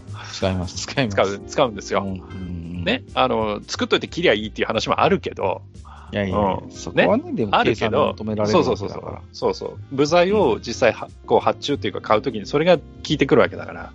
うんうんうん、で、うん、本当にそういう、ね、日常で使うわけですよ、普通に。そうそうそう。うん。だって、み最も身近な直接測れない、測れない長さをうん計測する手段なんじゃないですか、三角関数って多分。うん。うんうん。だからね、もうもうそれこそ数限りなく建築から何からもう全ての要素に絡んでくる部分で、うん。何なんでしょうね。かの大先生はなんか三角関数で嫌な思いしたんですかね、学生時代によくわか。りませんけどね。よくわかんないけど、うーん、いや、だからす、ね、うーん。でもね、なんかその、うん俺よく知らないんですけどはい、なんかその金融の世界でも、うん。なんかその上の、本当に上の方の人たちって、なんかその、えーいろんな数値を出していくときに、あの、うん僕らがそれこそね、あの、学生時代にやらされてこう頭を悩ますと、フーリエ変換っていうのがあるんですけど、はいはいはいはい。それもまあ三角関数関係あるうん、やつなんですけど、なんか、金融の世界でもフーリエ変換使うらしいんですよ。あ、そうなんですか。だから、だ関係あるんいやじゃん。、だから、知らないんじゃね？っていう話が出てて、一部では。ら、うんえ、フーリエ変換使う、フーリエ変換使う業界の人で、なんで三角関数いらないっていうの？みたいな話にも一部なってるみたいなんだけど。ちょっとなんか馬脚を表しているのかもしれない。そうそうそうそうそう。なんということでしょう。まあねう、んそんな、まあアホな人もいますけど。はい。なんていう、まあ、個人的にね、当時苦労したのか何なのか知りませんけど、うん。ね、うんうんうん。やっぱり、まあね、本当にこう、意味のある、やっぱり、学問、役に立つ学問としてあるわけで、いや、だから、その、あの、あの人方って万事そうなんですけど、はいはい何か、その、うん。なんか、めんどくさそうなものとか、なんかちょっといらなそうなものを見つけて、うんうんそれをなんか叩いといて、うんえうん。わわかりやすいというか。そうそうそう、わかりやすすい敵みたいな感じで叩いといて、なんか自分の株を上げるみたいな、その、い。誘導するねことをする人たちがやっぱりいるのでね。ううんん。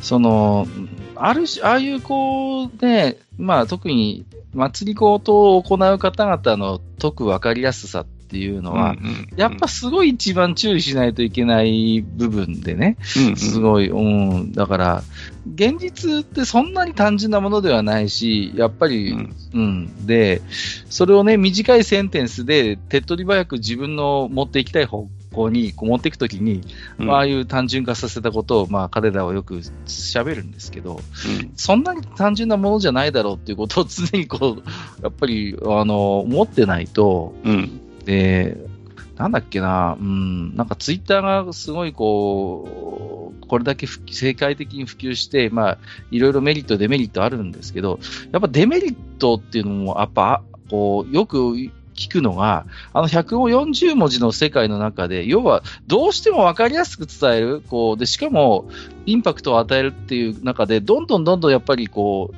シンプルに単純化させて、かつ、こう、ドキッとするような、インパクトのある言葉みたいなものに、こうどんどんどんどんバイアスがかかっていくんだと。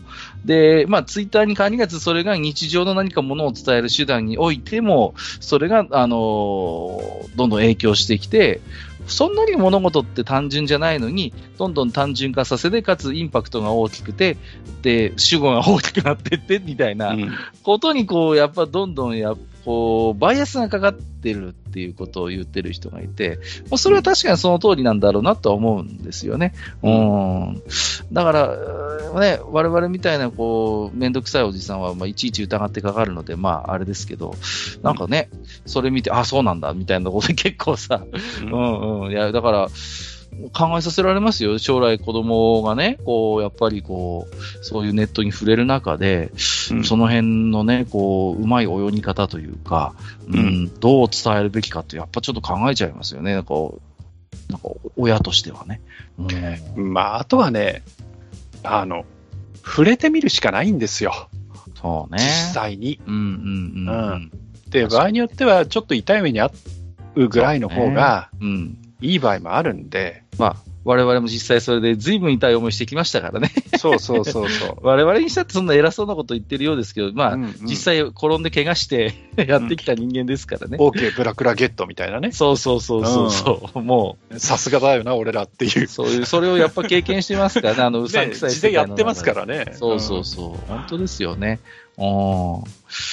いやまあ、そういうのもや大事ですよね。こう、なんか、まあ、なんかいろいろ考えさせられる部分ではありましたな。ただね、うん、シャレにならないのもあるからね、今ね。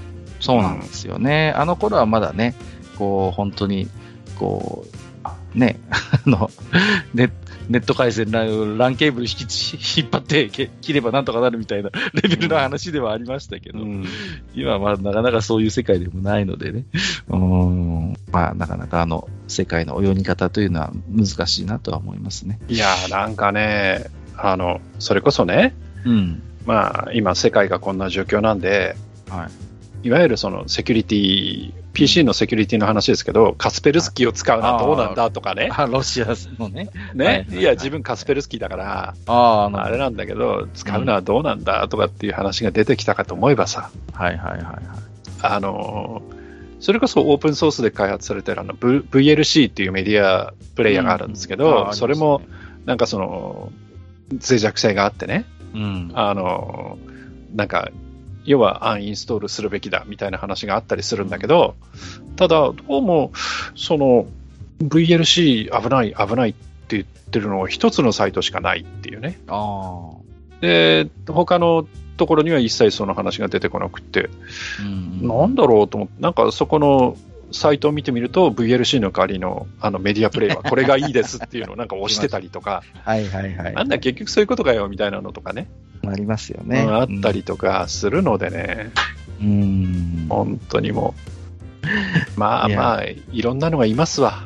あそうですね。本当に。うんなんていうんですかね、こう、本来こう目に入らなかったり、見なくていいものが、まあ、どんどんどんどん可視化される世界になってしまって、うん、うん、だから、本当にくだらないもの、取るに足らないもの、見なくていいものが全部見えちゃう世界っていうのも、ちょっとね、なかなかこう、そういう中での立ち振る舞い方を、こう、考えないといけない、なんかめんどくさい時代なのかなという気もするんですよね。うん、こう、うん、うん、うん。だからその辺をね、こう、まあ、いい意味でのこう適当さでもってね、こう、うまくこう、なんとなくこう取捨選択できるように、うん、っていうところも思いますしね、うん、まあ、きっとね、そのうち我が息子も、うん、あの、エロサイトを開こうとして何かブラクラに引っかかったりするかもしれませんけど、その時はね、まあ、お前もようやくここまで来たかと。親父もその道を通ってきたと。架空請求的なやつがね、出て、ね、はいはいはい、画面にね。そうですね。電話してくださいとかって出てさ。そうそうそうそう。慌ててね。どうしようなんてね。ビービービービーなったぐらいにしてた。そうそうそうそう。本当ですよね。もう、まあきっとそういう経験をするでしょうからね。まあ、それもちょっとね、まあ、寛容な心で、えー、見守っていきたいなというところなんですけれども。はいはいはい、はい。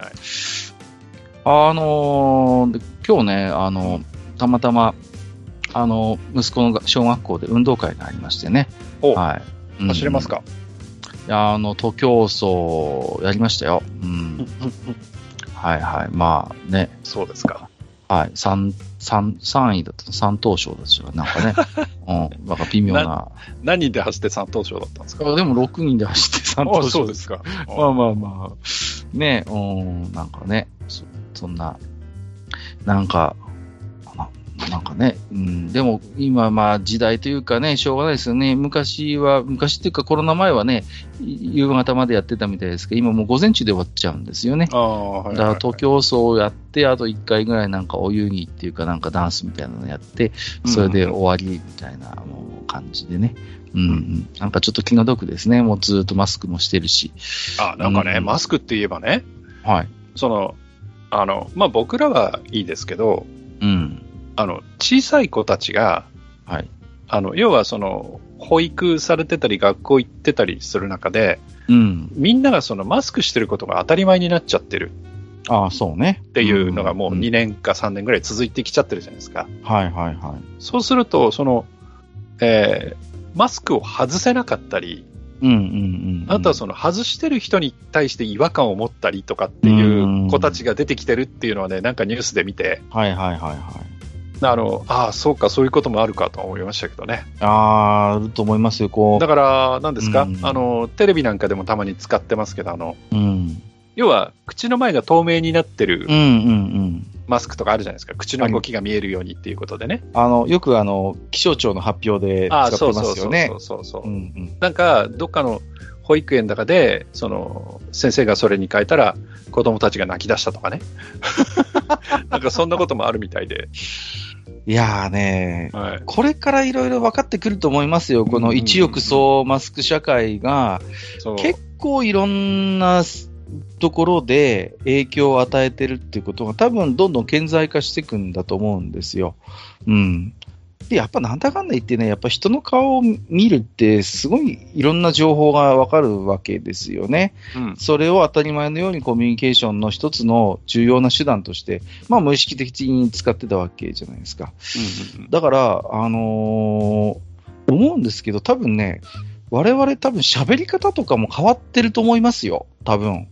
マスクする前とし、あの、これだけマスクがはあると、あのーなんかいろいろ研究があるみたいで、うん。やっぱり人間ってこう、ね、独身術とまではいかなくても、人間の唇の動きでこう、その人の情報を読み取ったりするんですってね、普段からコミュニケーションで。ああ、ななるほど。うん、なので、あのーですね、こう、まあ、意図的にこう、はっきり喋る傾向がやっぱり強くなってる、このコミュニケーションの中でっていうのがうん。一つと、あとはもう、あのー鼻からその話す言葉自体がどんどんどんどん少なくなっていく人もいるんだそうです。もう、コミュニケーションを取ることをなんていう、そこのハードルが上がってしまってるので、うんうんうんうん。じゃあいいやって言って、マスクをしてなかったら、些細なことでもちょっと言葉で伝えているようなことをこう飲み込んじゃったりするような傾向もあるそうで、うんそうすると、なんていうのかな、やっぱマスクがそういうコミュニケーション不全みたいなのを起こしているということもあると、うん。うんうんうん、いうこともあるようなんですよね。うんうん、だから、やっぱりね、有形無形でいろんな影響多分ね、我々も含めてね、あると思います、その、うんそうマスク社会の中で。でね、うんあの、この話にももちろんつながるんだけど、はい。だんだんそのテレビとかそういうメディアがね、うんなんかこう、そろそろマスク外しましょうよみたいな感じに ちょっと言ってない？今。いや、なってるなってる。まあまあ、政府もね、この前大本営発表ありましたけど。そうそうそういや、だから、あの、それこそね、あの、屋外で、うんえー周りに人がいない時にマスクしてるのそれはバカですけど、はいはいはい。だけど、その、なんかね、また、その、テレビあたりがさ、うん。なんかその、まあ、もう外していいんじゃないですかみたいなうん論調にね、だんだんなりつつあるのがね、いやーなんかね、ね危ねえなと思ってはいるんですけどね。うん。なんかさ、で、一時期、なんですか？飛行機でマスク拒否してうんぬんとか、うんホテルでマスク拒否してうんぬんってさ、はいはい、はい。あんだけ、皆さんここにこんな人がいますよ、許せませんよね、みたいなこう言ってたそうそうそうそうのがさ、うんいつの間にかなんかさ、そうマスターの言うように、うんそろそろいいんじゃないですかね？皆さん、こういう場所ではいいんですよ。外していいんですよ。こういう時でもいいんですよ。みたいな、こうね。うんなんかね、そういうこう、日本人ってどこまで行ってもこう空気の民族だなって思いますよ。本当に。空気に支配されてるんです、我々は。常にね。うんうんうん。で、その空気を利用する人もいるし、うん。まあ、利用される僕らみたいな人もいますし、はいはい、うん、空気の民族なんですよ。うん。で、ウルトラマンの話に戻っ、急唐突に戻ってくるんですけど、戻った。はい。ウルトラマンってそういう空気の民族が生み出したヒーローっていう見方があるそうなんですよね。うん。うん、で特に初期のウルトラマンはそうですけど、ウルトラマンは、あの、喋らないんですよね。その、部屋とか、そういうのはありますよ、もちろん。うんうん、そういうね、あの、掛け声はあるけれども、あの、ウルトラマンって、あくまである種のその空気の存在なんですよ。その、雰囲気で、こう、ものを伝えるというか、雰囲気で人類に、こう、貢献するヒーローっていう分析をされることがあるようで、うん、それほどウルトラマン自身は、その人間に対してこう多弁でもってコミュニケーションを図るわけでもなし、うん、うん、で特にその私はこういう目的でこういうことをしているみたいなことをわざわざ理論立てて説明することもしないわけですよね、彼らは。うん、あくまでその行動でもって何かこう、彼らの望むべき方向みたいな、あるべき姿みたいなものをこう背中で示すだけなんですよ。だこれがすごいなんかね、日本人のそういう空気を重んじる民族性みたいなものに実はすごいリンクしてるんじゃないかっていう見方があって、すごい僕自身は納得するところがあるんですね。その、ある種のその空気感でもってこう、あのー、君臨するヒーローなんだと。うん、で、それがやっぱりなかなか、あの、海外では、あのー、理解するのが難しい要素でもあるそうなんですよ。そこ、そういうところが。うん、うん、うん。で、だから結局ゴジラみたいなある種絶対的なパワーを持っていれば逆に言葉は必要ないんだけれども、ウルトラマンって必ずしもそうじゃないじゃないですか。ピンチにもなるし、結構。うんうんうん。で、でも、でも今回のってカラータイマーないんでしょ？まあ今回はない、ないのそうそうです。うんうん、でもやっぱり、あくまで今回のウルトラマンも、そういう文文脈で言うと、あの、空気のヒーローですね。やっぱりそうですか。うん、空気でもって、うん、はい、あのー、伝えるヒーローではありましたので、うん、うん、やっぱだからどこまで行っても、やっぱり日本人的なヒーローなのかなっていう気もしましたね。はいはいはい。はい。まあ、なんか強引に戻ってきましたけど、はい、ちょっと思い出したんで、喋っときたいなと。じゃあ、自分も強引にあの、最近読んで面白かった漫画の話でもしますか？ああ、ぜひお願いしますよ、そういう話も。はい、えっとですね、えー、ちょっと前の流行りかな。あの、悪役令状ものですね。ああ、はいはいはい。はい。でですね、最近、えっ、ー、と、一巻が出たばっかりで、えー、一巻買ったんですけど、うん、えっ、ー、と、悪役令嬢の中の人っていう、えー、タイトルの、えー、漫画で、これ、ピクシブコミックで連載してますね。はい。で、えっと、まあ、これも、まあ、なろうというか、転生ものなんですよ。うんうんうん。で、あの、ある女の子が、絵はゲームの中の世界の、うん、ゲームの世界に転生をすると。はい。まあ、よくある話です。あの、うん、設定としては。はい。で、その転生した先っていうか、転生したのがそのゲームの中の、いわゆる悪役令嬢であると。うんうんうん、で、えー、最終的にはその悪役なだけに、えー、要はその、そっちのゲームの中の世界を破滅に導くと。で、えー、それに対してその、まあ、主人公がいて、えー、主人公たちのパーティーがその、えー、要は悪役令嬢を打ち倒して、えー、世界を平和にするっていう話がまずゲームの中にあると。うんうん、で、そこの世界にの、その、よりによって悪役令嬢に転生してしまうと。で、その転生した女の子は、もともとそのゲームをやっていて、うんうん、で、ものすごくその悪役令嬢に感情移入していたと。この子かわいそうだと。ああ、なるほど。自分自身がね。そうそう。かわいそうだと。で、えー、この子をなんとか幸せにしてあげたいと。うん、だから、そのゲームの中の世界だから強制力もあってね、まあ、どうなるかわからないけれども、なんとか自分の努力で、えー、この子を、その悪役令嬢の子を幸せにしてあげたいということでものすごく努力するわけですよ。はい。うん。で、えー努力して、まあえーゲームのストーリーとはちょっとかけ離れた感じで、えーその悪役、令嬢が成長していくと。えーとてもいい子として成長していくと。うんうんえーだけどそこの、そこにまた別の転生者が現れて、はい。その転生者っていうのはそのえーゲームの中の、要は主人公として転生してるわけですよ。ああ、なるほどね。で、だから敵ですわ。うんうん。うん。で、その敵である、まあ敵というか、主人公の、まあ策略というか謀略というか、うんえーそういう中で結局悪役にされてしまうと。うんうんで、そこでその転生してった女の子はそこで絶望してしまうんですよ。はで、その絶望したところで、その、えーその悪役令嬢の精神が、元々のその悪役令嬢と切り替わるんですよ。だから、今まで内側にいて、ずっとその転生してきた子がやってきて努力をしてきたっていうことをずっとその見守っていた、そもそもの悪役令嬢の人格というのが、うん。その、えー転生してきて、その悪役令嬢としてずっと生活してきた子が、その、えーはめられて絶望してしまったところで逆、その立場が逆転して、自分が表に出ていくと。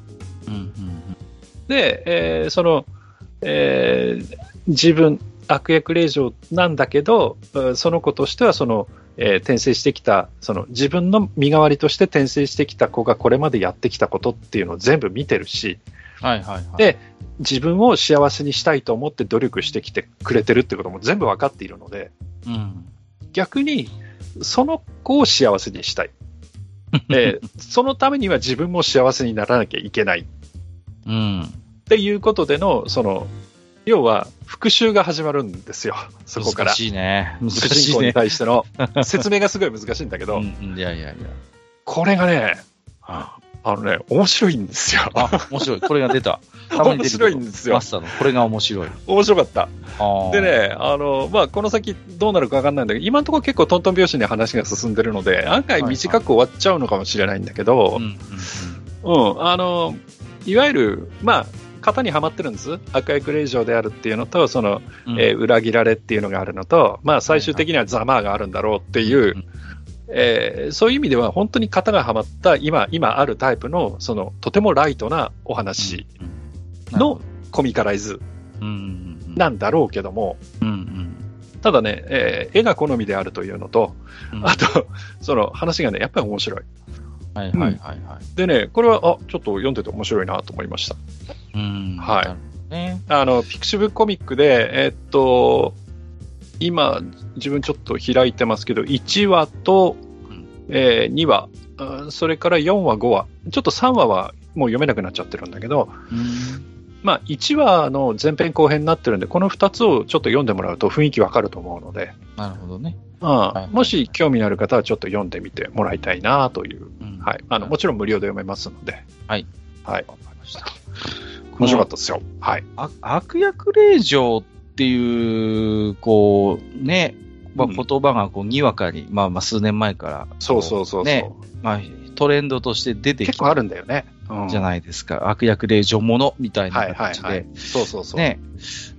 なんでしょうね。こう、昔で言ったらなんていう言い方をしてたかなと思うと、近いのは、なんかこう、当て馬みたいな、こううんうんうんね、ヒロインの当て馬みたいなキャラクターで、まあ似たようなテイストのキャラは昔からあったのかなとは思うんですけど、まあ、かませですよね。かませですね。そうですね。うんうんうんかませなんですよね。うんだけど、なんか、悪役令嬢って言うと、なんか悪役ってつくじゃないですか。うん。でここのな、なんかままたちょっとニュアンスとしてはやっぱ違っているのかなっていう気もしないでもないんですよね。あくまでうんうん昔のそういうかませユニとか当て馬みたいなキャラクターって別に悪役とは限らなかったわけじゃないですか。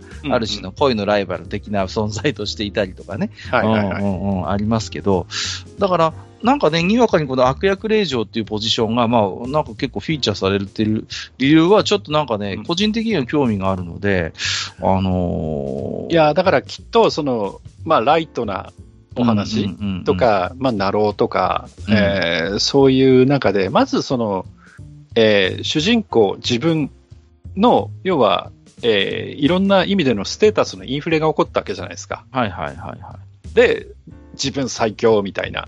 そうですね。俺強い状態。で、自分最強で、なんかハーレム作ってウハウハでみたいなうんうんうん。話が、まあ、ある程度、その、ドンと受けたわけじゃないですか。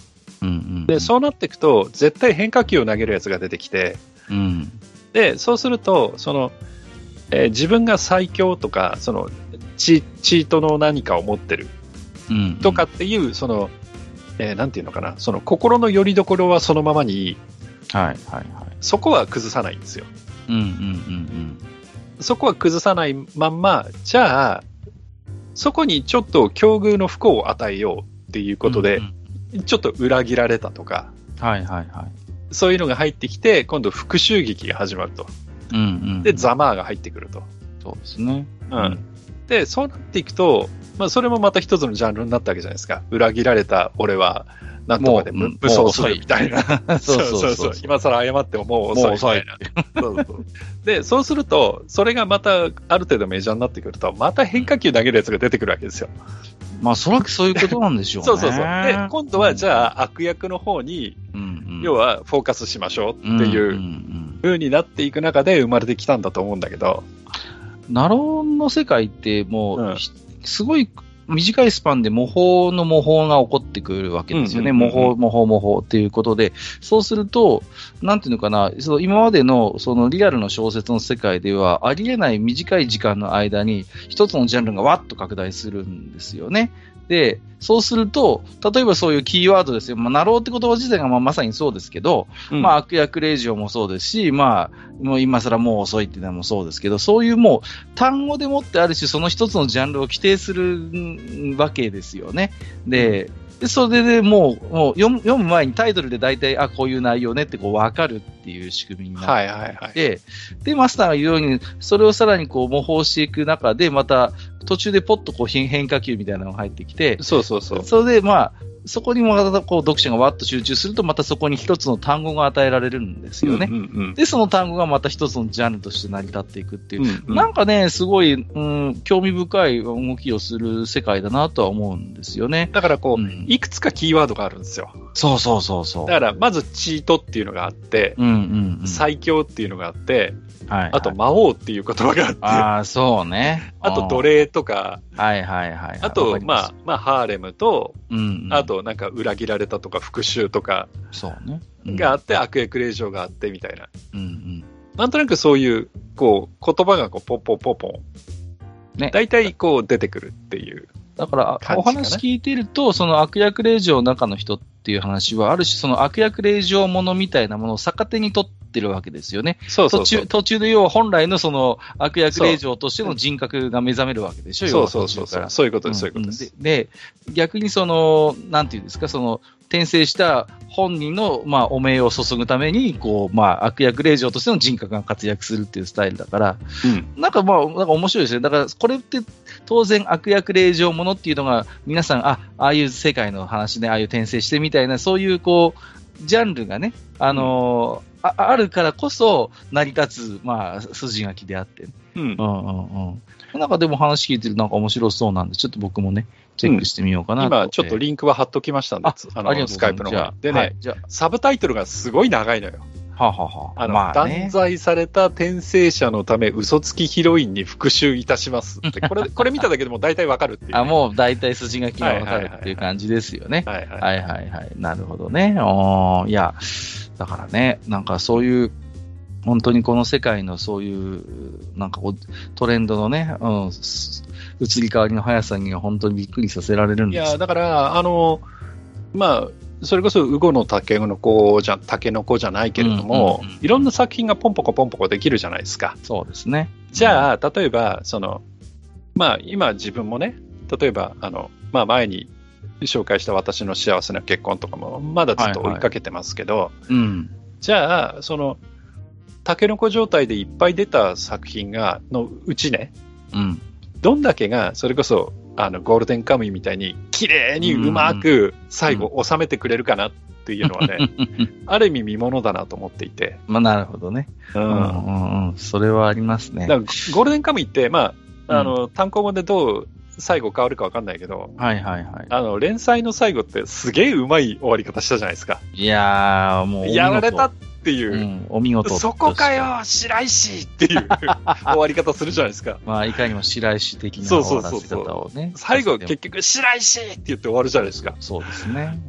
うん。うめえなと思ったんだけど、だから、ね、そういうね、うん、あの、こう、最終的にこう、話をずっと追いかけてきて、最後、あ、よかったっていう、そのよかったっていうのはハッピーエンドという意味じゃなくて、自分が追いかけてきて、はい、最終的に納得できてよかったのよかったなんだけど、そ、ね,、そこまで果たしてちゃんといけるかどうかっていうのはね、うん。うんうん、だからそれが単純に例えばざまをやって、終わりっていうんじゃ、え、それだけなるような気もするしね。いや、だからそここのある程度、うん、なんていうの、あの、規定化されたジャンルの難しさですよね。うんうんうん、こう、もう、なんていうんですか、あ、こういう大体筋書きでこういうふうに進むのねっていうのが分かりきった状態で読む読者がほとんどなわけで、うんうんうん、その中でこう自分のなりのこうひねりというか、オチをどうつけさせていくのかっていうところがやっぱ腕の見せ所なんだと思います。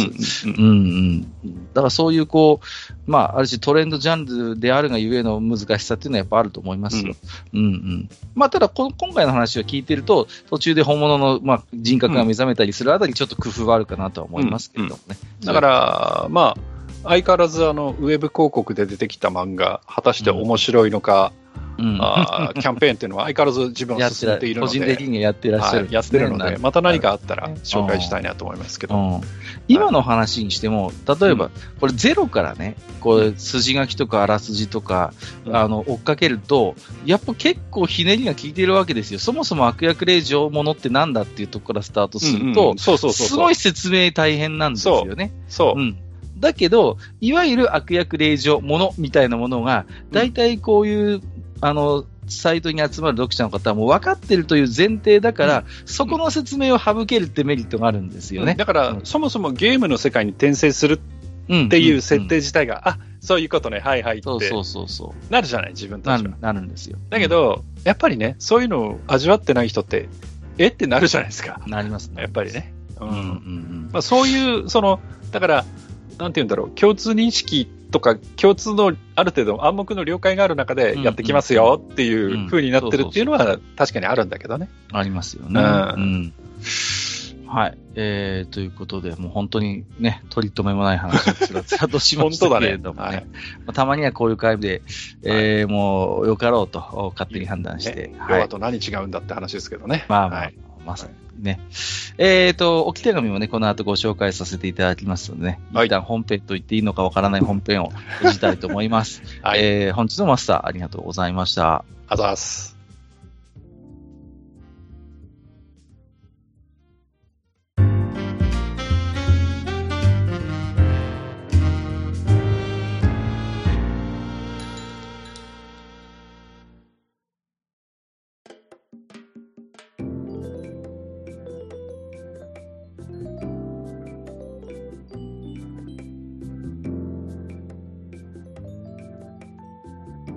はい、えー、ということで、だいぶ間が空いてしまいまして、えー、はい、この間にね、えー、愚者の宮殿宛てにいただいております置き手紙をね、ご紹介していきたいと思います。で、今日はちょっと時間がないのでね、すみません。あの、ツイッターハッシュタグの方はちょっと次回に譲るとして、えー、今回は、えー、メールおよびホームページから、えー、いただいた置き手紙をご紹介していきたいと思います。うん、雑談だけでえらい喋ってるもんね、今日もね。本当ですよね。はい、えー、5つ目、滋賀の人さんからいただいております。ありがとうございます。えー、題名、作品リメイクについてということで、えー、いつも大使、えー、楽しい配信ありがとうございます。三重県在住滋賀の人と申します。インターネット老人会の会員としてフラッシュ会楽しく聞かせていただきました。そんなことより聞いてくれよ一応。僕は昨今のリメイクブームの中生み出されようとしているライブはライブの HD2D リメイク発表について複雑な心境を吐露しに参りました。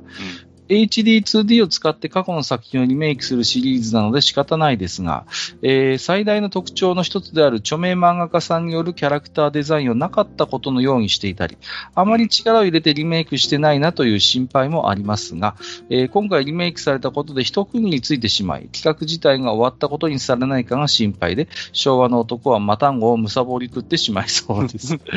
もちろん好きな作品を気があることは喜ばしいこと。それにまだ発売前なので、蓋を開けてみれば超名作で感銘を受けた方が続編を作るなんてこともあるかもしれません。リメイクのされ方によし悪しあれど、リメイクすることに悪いことはないはずだと思いたいです。マスターカッカさんには納得のいったリメイク、いかなかったリメイクありますか？俺たちのリメイク会を楽しみにしております。死後の人よりといただきました。ありがとうございます。これはね、気持ちはよくわかるよ。これはあれですか？あの、タクティクスオーガの。タクティクスオーガの話ですよ。PSP の話をすればいいんですか？そうそうそうそう。いや、運命の輪で我々はまさに滋賀の人さんと同じ危惧を抱いて、うん、で、実際に続編は話を聞かないという状況に陥ってますのでね。うんうんうんうん。だから、滋賀の人さんの懸念は、とてもよくわかりますということなんですけれども、ねはいはい、私に至っては、運命のは、あの、限定版で買ってますけど、うん、えー、途中で投げてます。いや、はい、本当だから、まさに滋賀の人さんがおっしゃるように、なんかこれで、あ、一つ一区切りついたねっていう雰囲気になっちゃって、うん、それこそ、あの、オリジナルのライブアライブの、まあ、例えばシリーズの続編的なものがね、なんかこう、うん、空気としてそれこそ、あの、なんか立ち逃げになってしまうみたいな、もともとね、話があったわけですから、ライブアライブに関して言えばね。うん、うん、だから、なんかね、あ、これでリメイクでよかったねっていうところで、こう、終わってしまうということに対する、なんかこう、滋賀の人さんの一つの、ちょっとこう不安みたいなものというのは、まあ確かに、えー、あるんだと思います。で、一方でご本人様もおっしゃってるように、もちろんね、発売前の話ですから、蓋を開けてみればね、あ、これは素晴らしいっていうことで、なんかある種一つそのシリーズに何か勢いをつけるような結果になるのであればね、うん、まあ、リメイクとしては、まあ一つ成功の形としてあるんだろうとは思いますけれどもね。うん。で、えー、納得のいったリメイク、いかなかったリメイクということなんですよね。納得のいったリメイク。うんうんうん。リメイク。なんだろう。納得のいったリメイク。なんかね、なんかパッと、なんかね、もや、なんかあるような気がするするんですけど。あのちょっと意味は違うかもしれませんけど、うん、たまたまこの間、まあ、さっきもちょっと話をしましたけど、あのね、スイッチのあ明け赤であのワールドコートを買ったっていう話しましたけど、あはいはいはい、あのファミコン版のファミリーテニスがあって、あそうですね。その後、うん、PC エンジン版のプロテニスワールドコートっていうのが出て、はいはいはいはい。で、そこにあのクエストモードっていうのが入ったんですよ。ああ、ええー、で、あの、要は、ドラクエなんかをもじったようなロープレイ仕立てになっていて、うんうん、モンスターとの戦闘がテニスっていうはいはいそういうクエストモードがあるんですけど、あれが出た時はすげえって思いましたけど、今回その滋賀の人さんがおっしゃってるリメイクとはちょっと違うかな。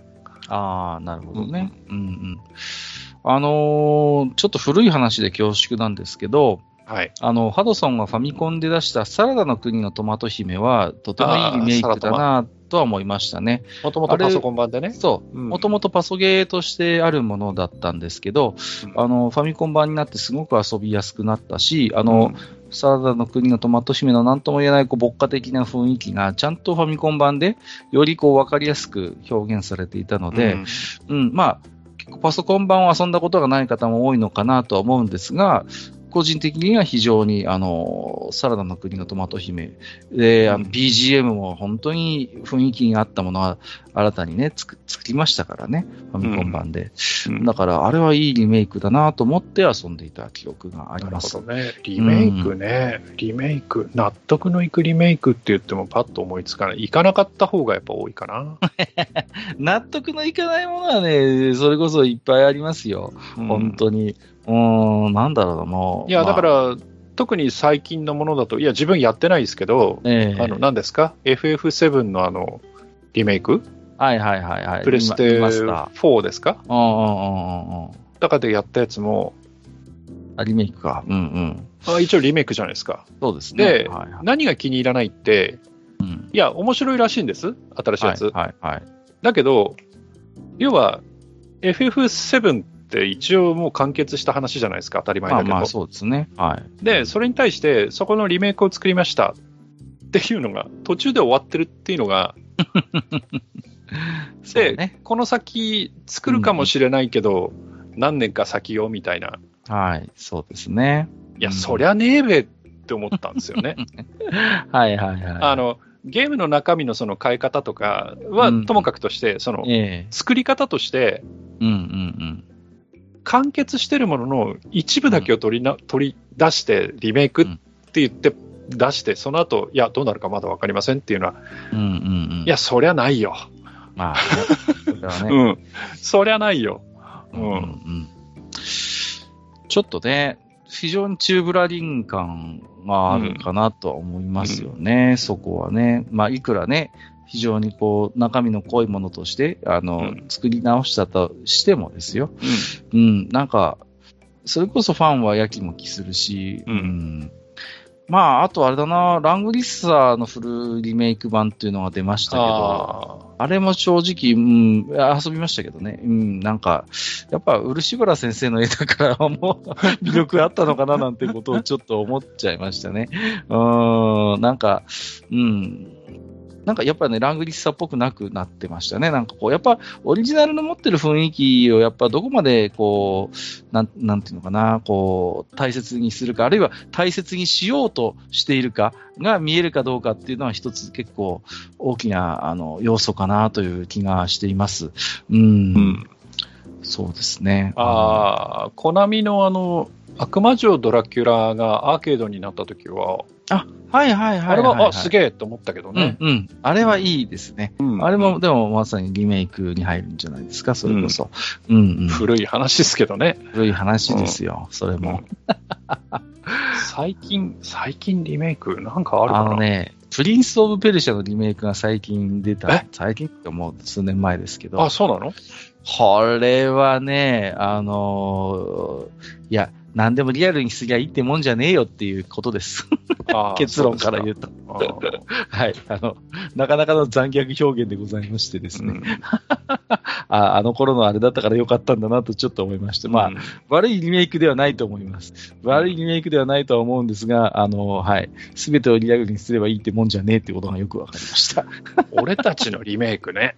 まあちょっとあの考えてもいいかもしれないですね。ネタはなんか集まりそうじゃないですか。はい。はいえー、ということで、重野さん、ありがとうございました。またよろしくお願いいたしはいます。ありがとうございます。じゃあ、お次行きましょう。はいえっ、と、ラジオネーム、えースクーデリア愚者級所属、ペイしないドライバペイしないドライバー。ー。よくわかりませんが。えーえっ、と、題名、興奮をぶつける場がなかったので受け止めてくださいとなっております。うん。えーどうも、風速の、ふ 風速の？風速の風来坊、アイルトン中ですって書いてますけどね。はい音速じゃないんですね。音速じゃないんですね。はいはい間違いじゃないかと思うんだけど、まあいいや。はい。えー遅ればせながら、愚者級プレゼンツ F1 総集編会長のご報告をさせていただきます。あありがとうございます。でもうすでに多くのリスナー様より感想を寄せられているので、えーあまり多くを語ることもないのですが、あ結果としてホンダラストイヤニマックスがドライバーズタイトルを獲得できたことは、えーホンダビーキの自分としては最高の結末でした。えーマイケル・マッシュありがとう。えーさて、え1ヶ月ほど前になりますが、えー鈴鹿サーキット60周年ファン感謝デーなるイベントに行ってまいりました。イベントは3月5日と6日に行われるってことはもう2ヶ月前ですね。そうですね。えー5日の部に、えー参戦しました。えー実は両日で若干イベント内容が違いがあると。で、えー午前中9時からイベントプログラムが始まるので、午早朝5時に車を発進。えーオール下道のケチケチドライブにて9時前に到着。はいうんえー東コースのメインスタンドの入り口階段を駆け上がると、えーいそいそと作業をするピットの様子、そしてエンジンオイルの香り、えーモーターレースを肌でか体感できる最初の一歩目です。あーやっぱりこれが好きなんだなと実感。えーオープニングトークが終わるや否や、えーメイン級のイベント、えー永遠のライバル対決、えー60周年復活スペシャル星野和義 VS 中島悟が始まりました。すげえな。えー軽自動車 N1 でのおファンレースでしたが、やはりレジェンドは違いますね。えー軽とはいえしっかり見せるドッグファイトを披露してくださいました。えー個人的にはオールド F1 の展示やデモランも目当てにしていたのですが、そのあたりもしっかりと盛り込まれていて充実の一日でした。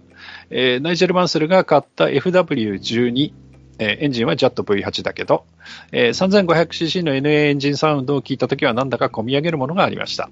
えー遠くの方からシフトアップする獣獣の鳴き声。えーそのサウンドがだんだん近づいてきて目の前を爆音で疾走する迫力、えー10代の頃初めてセナのドライブを目の当たりにした記憶が音とともに蘇りうるっとしてしまいました、えーその他にも、アレッサンドロ・ナニーニが買ったベルトンはい B189 フォード V8 や、えーミハイル・シューマッハの買ったフェラーリ248の爆音を聞くことができました。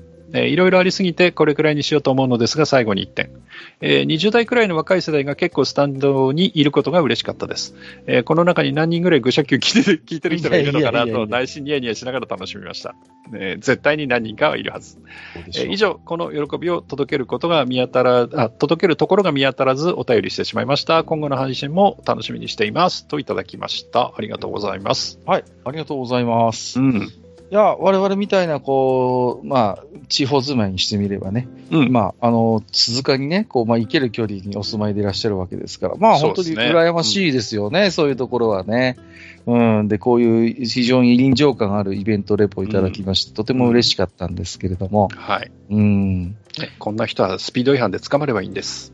はマスターが嫉妬に駆られている。い。はい。まあ、あのこうね、でもやっぱ生で見るやっぱ魅力っていうところはね、本当に、うん、ありますよ。やっぱり、あの、まあ、何でもそうですけど、うん、あの、それこそ、か歌手の方のライブでも、うんあの歌声にびっくりすることもあるし、うん、同じですね。あの、モータースポーツも実際にサーキットに行った時の、あの、うん音とか、はいはいはうん。あの、風を切って走ってくる様とかっていうのはね、うんやっぱりすごいですよ。やっぱり興奮しますね。見て見てると。うんうん空気が震える感触っていうんですかね、あのそうそうそうそう。ねありますよね、実際ね。うん。あと、なんていうんですかね、こう、そこに集う人たちがそうなのかはのもしれないんですけど、独特のこう、なんとも言えないいい雰囲気がありますよね。うんお祭り感があるんですよ。そうそう。うんで、うんここにいる人ってみんな、要は、例外なく、まあ、ジャンルの違いこそあれど、それこそモーターレースが好きな人が集まってるわけじゃないですか、言ってみれば。そうそうそう。ん。やっぱだからそれをね、すごい肌で感じる心地よさってありますよね。うんうんうんうん。なんかこう、な、もちろんその、なんていうのかな。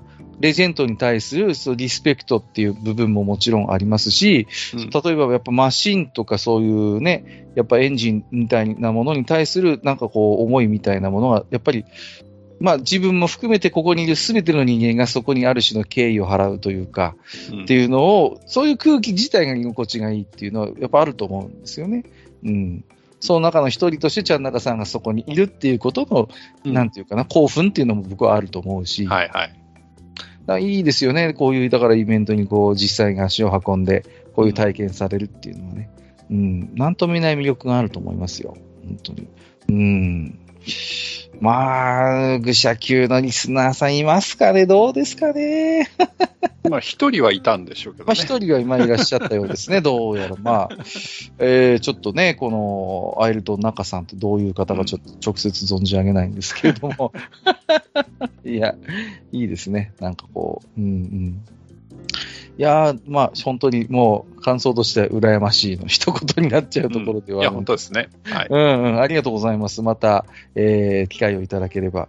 またちょっとね、ずいぶん前になりますけど、こういうモータースポーツとかをテーマにね、あの、ちゃんな、あ、ちゃんなかさんって言っちゃった。あの、うん ちゃなかさんをお呼びして、えーお話をしたことも懐かしく思い出されますけど、また何かね、テーマを見つけて、ねちょっとお呼びしたいなという思いにもなりましたよ。なんか、風の噂で伝え聞くところによると、なんか、今度、スーパー GT に、なんか、のイベントかなんかに行くっていう話もちょっと聞いてます、おお、そうですか。あ、はいいいですね。はい。またじゃあ、そのあたりもお話をお伺いできれば楽しいですね。ありぜひね、がとうございあます。の、ギャルをバシッと写真かなんか撮ってきてほしいなと思いますけど。はい。取って、取っていいギャルをね、しっかり取ってきていて、何の話をしてるんです。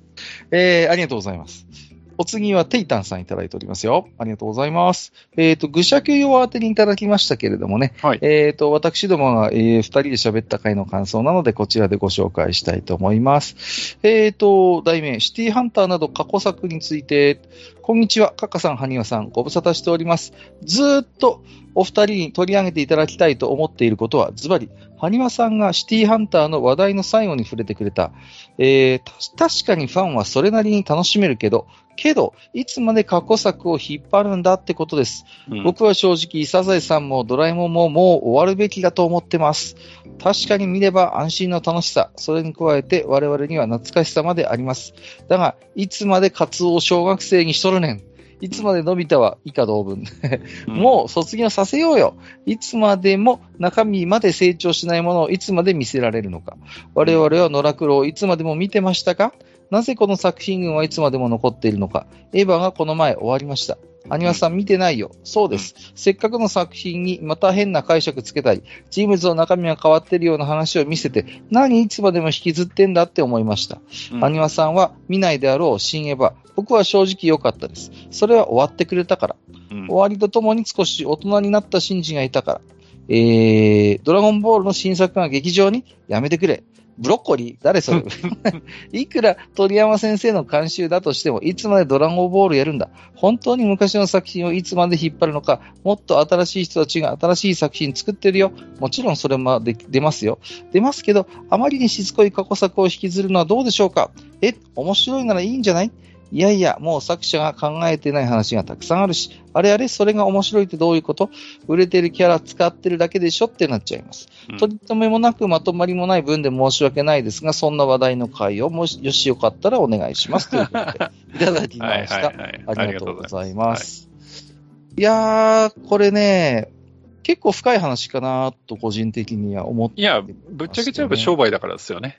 うん、そうそう。まあ、一つだからは、、ね、その、作ってるチームやら、プロダクションやら、スタジオやらっていうところも食っていかなきゃいけないからっていうはいはいはい。ところに、でまあ、修練しちゃうかなとは思うんだけど。結局、なんていうの、それなりに我々も年取ってきて、それなりの、なんていうの、可処分所得所得を持っている層としていて、うんね。うん。で、まあ、それなりにお金をかけられるなんてことになってくると、うんそういう人たちがかつて夢中になったコンテンツを引きずるのは、まあ、うんまあ、まあ、市場の、あの、動きとしては当然のことではあるんですよ。はいはい。うんうん。ね。うるせえ奴らも始まるんでしょ ?10 月からでしたっけ？あえっとはいはい。ねあ、そうそうそう PV 見ましたよ。ああ、はいはいはいはい。見ました見ました。意外と、うんうんあの、違和感なかったかな？そうなんですよ。僕も正直、あ、あ、ちゃんとボーイミーツガールやってんだな、みたいな。う上坂さん、はいはいはい。あ上手だなと思いましたけどうんね。うん、そうそうそう。ね、なんかこう。なので、まあ、こういうおじさんがいっぱいいるのでやるんはいですよ。は まあ、ただ一方で、テイタンさんがおっしゃる気持ちというのもなんか、い。いや、もう、はい、うんうんその通りだと思います。その通りなんです。それはその通りで、うん、なんていうのかな、その、昔ね、本当にずいぶん前の回、あの、スマホゲーとかソシャゲの話にしたんですけど、やっぱね、終わ、終わらせることの、やっぱ大大事さ、大切さっていうのもあるんですよ。やっぱ物語とかゲームにしろ、もうアニメにしろ。うん。それが、こう、永遠にある意味続いていくっていうのは、うーん、まあ、見か、すごい意地の悪い見方をすると、ある種のその、語り手の責任の放棄であったりもするわけです、要素としてはね。うん。だから、きちんとやっぱお話を閉じられることってすごい大事なことで、まあ、あのちょっとさっきゴールデンカムイの話しましたけど、うんそこの風呂敷の畳み方ってすごいやっぱ大事なんですよね。で、うんそうやって、ある種その責任を取るっていうことなんですよ。うんだから、まあ、言ってみれば、うるせえ奴らとかってやっぱ終わってますからね、一応ちゃんと。うん。はいはいはい。そこで一回、だからまさに、だらだら続いてるっていう、その文脈で、まあ、あのー語るものではないとは思うんですが、一方で、まあ、テイタンさんが指摘されているサザエさんとか、まあまあ、ドラえもんなんていう作品は、まあまあ、そういう意味で言うと、まあ、もうね、まあ、クレヨンしんちゃんとかもそうか、ちびまる子ちゃんとかもそうか、そういう原作者が亡くなっているけど、続いている作品っていうのが、まあ結構ある、あって、そういうものをこうどうしていくのかっていうのは、うん、まあやっぱりあるでしょうね。うん、なんかこう、なんていうんですか、こう、ゴールデンタイムとか、いわゆる本当に子供がリアルで見られる時間帯で、こう、貼ってるアニメって、やっぱそうなんですよね。そういう作品が多いんですよ。で、実際、あのー新しいアニメとか、で、やっぱこうどうしても深夜枠とかに追いやられたりとか、追いやられるって言い方は失礼かな。深夜枠になったりとか、場合によって早朝みたいなところの枠になったりするんですよね。で、午後7時とかそういうゴールデンタイムは、こう、サザエさんドラえもんっていうね、うん。まあ、ことにこうななっていくんだということなんですよね。うん。だから、まあ、うーん、なん、どう考えればいいのかな？うーん、まあ、終わらせる。だから、ね、うーん、まあ、どうしても儲かってしまうコンテンツをこう、あえて閉じさせることの難しさですよね。うん。ドラえもんにしたってね、やっぱり、ま、あの、毎年劇場版がやっぱり作られてね。うん。うん、ただ、あのー、シンドラになってからも、実は同じ原作のアニメを何回も実はやってたりするのよ、実はもう。原作をもうこすりすぎて、だから、旧ドラでやったあのエピソードをシンドラでやってるなんていうことはもう当たり前にあるんですけど、シンドラで一回やってるエピソードをさらにそれこそリメイクしてまたシンドラでやってるってパターンも結構あんのよ、もう。作品、あの、お話の中で。そうそうそうそう。だから、本当に原作自体はもう増えないわけだから、その辺のちょっと難しさも正直ありますよね。この前だから台風の風子っていうのは結構泣けるお話やってましたけど、あれを実はもうシンドラでもやってんのよ、かつて。もう、もう、もうやってんの。それをさらにリメイクしてやってるんですよ。もちろん、旧ドラでもやってますよ。でも、旧ドラにあったあの名エピソードがついにシンドラにっていうことではないんですよ、実は、あの話。もうシンドラでもやってんのよ、一回。そう。それをさらにもう一回焼き直してるっていうパターンになってるから、まあ確かにそうやって考えてみると、うん、どうかなみたいなところはありますよね。うん、うん。まあ、あの、その辺ね、あの、確かに、いつまでや、まあ僕も実際言いましたよ。いつまでやってんの、っていうのもあるんだけど、ただね、あの、ことサザエさんに関してはね、はい。ちょっともう違う価値が出てきちゃってるんですよ。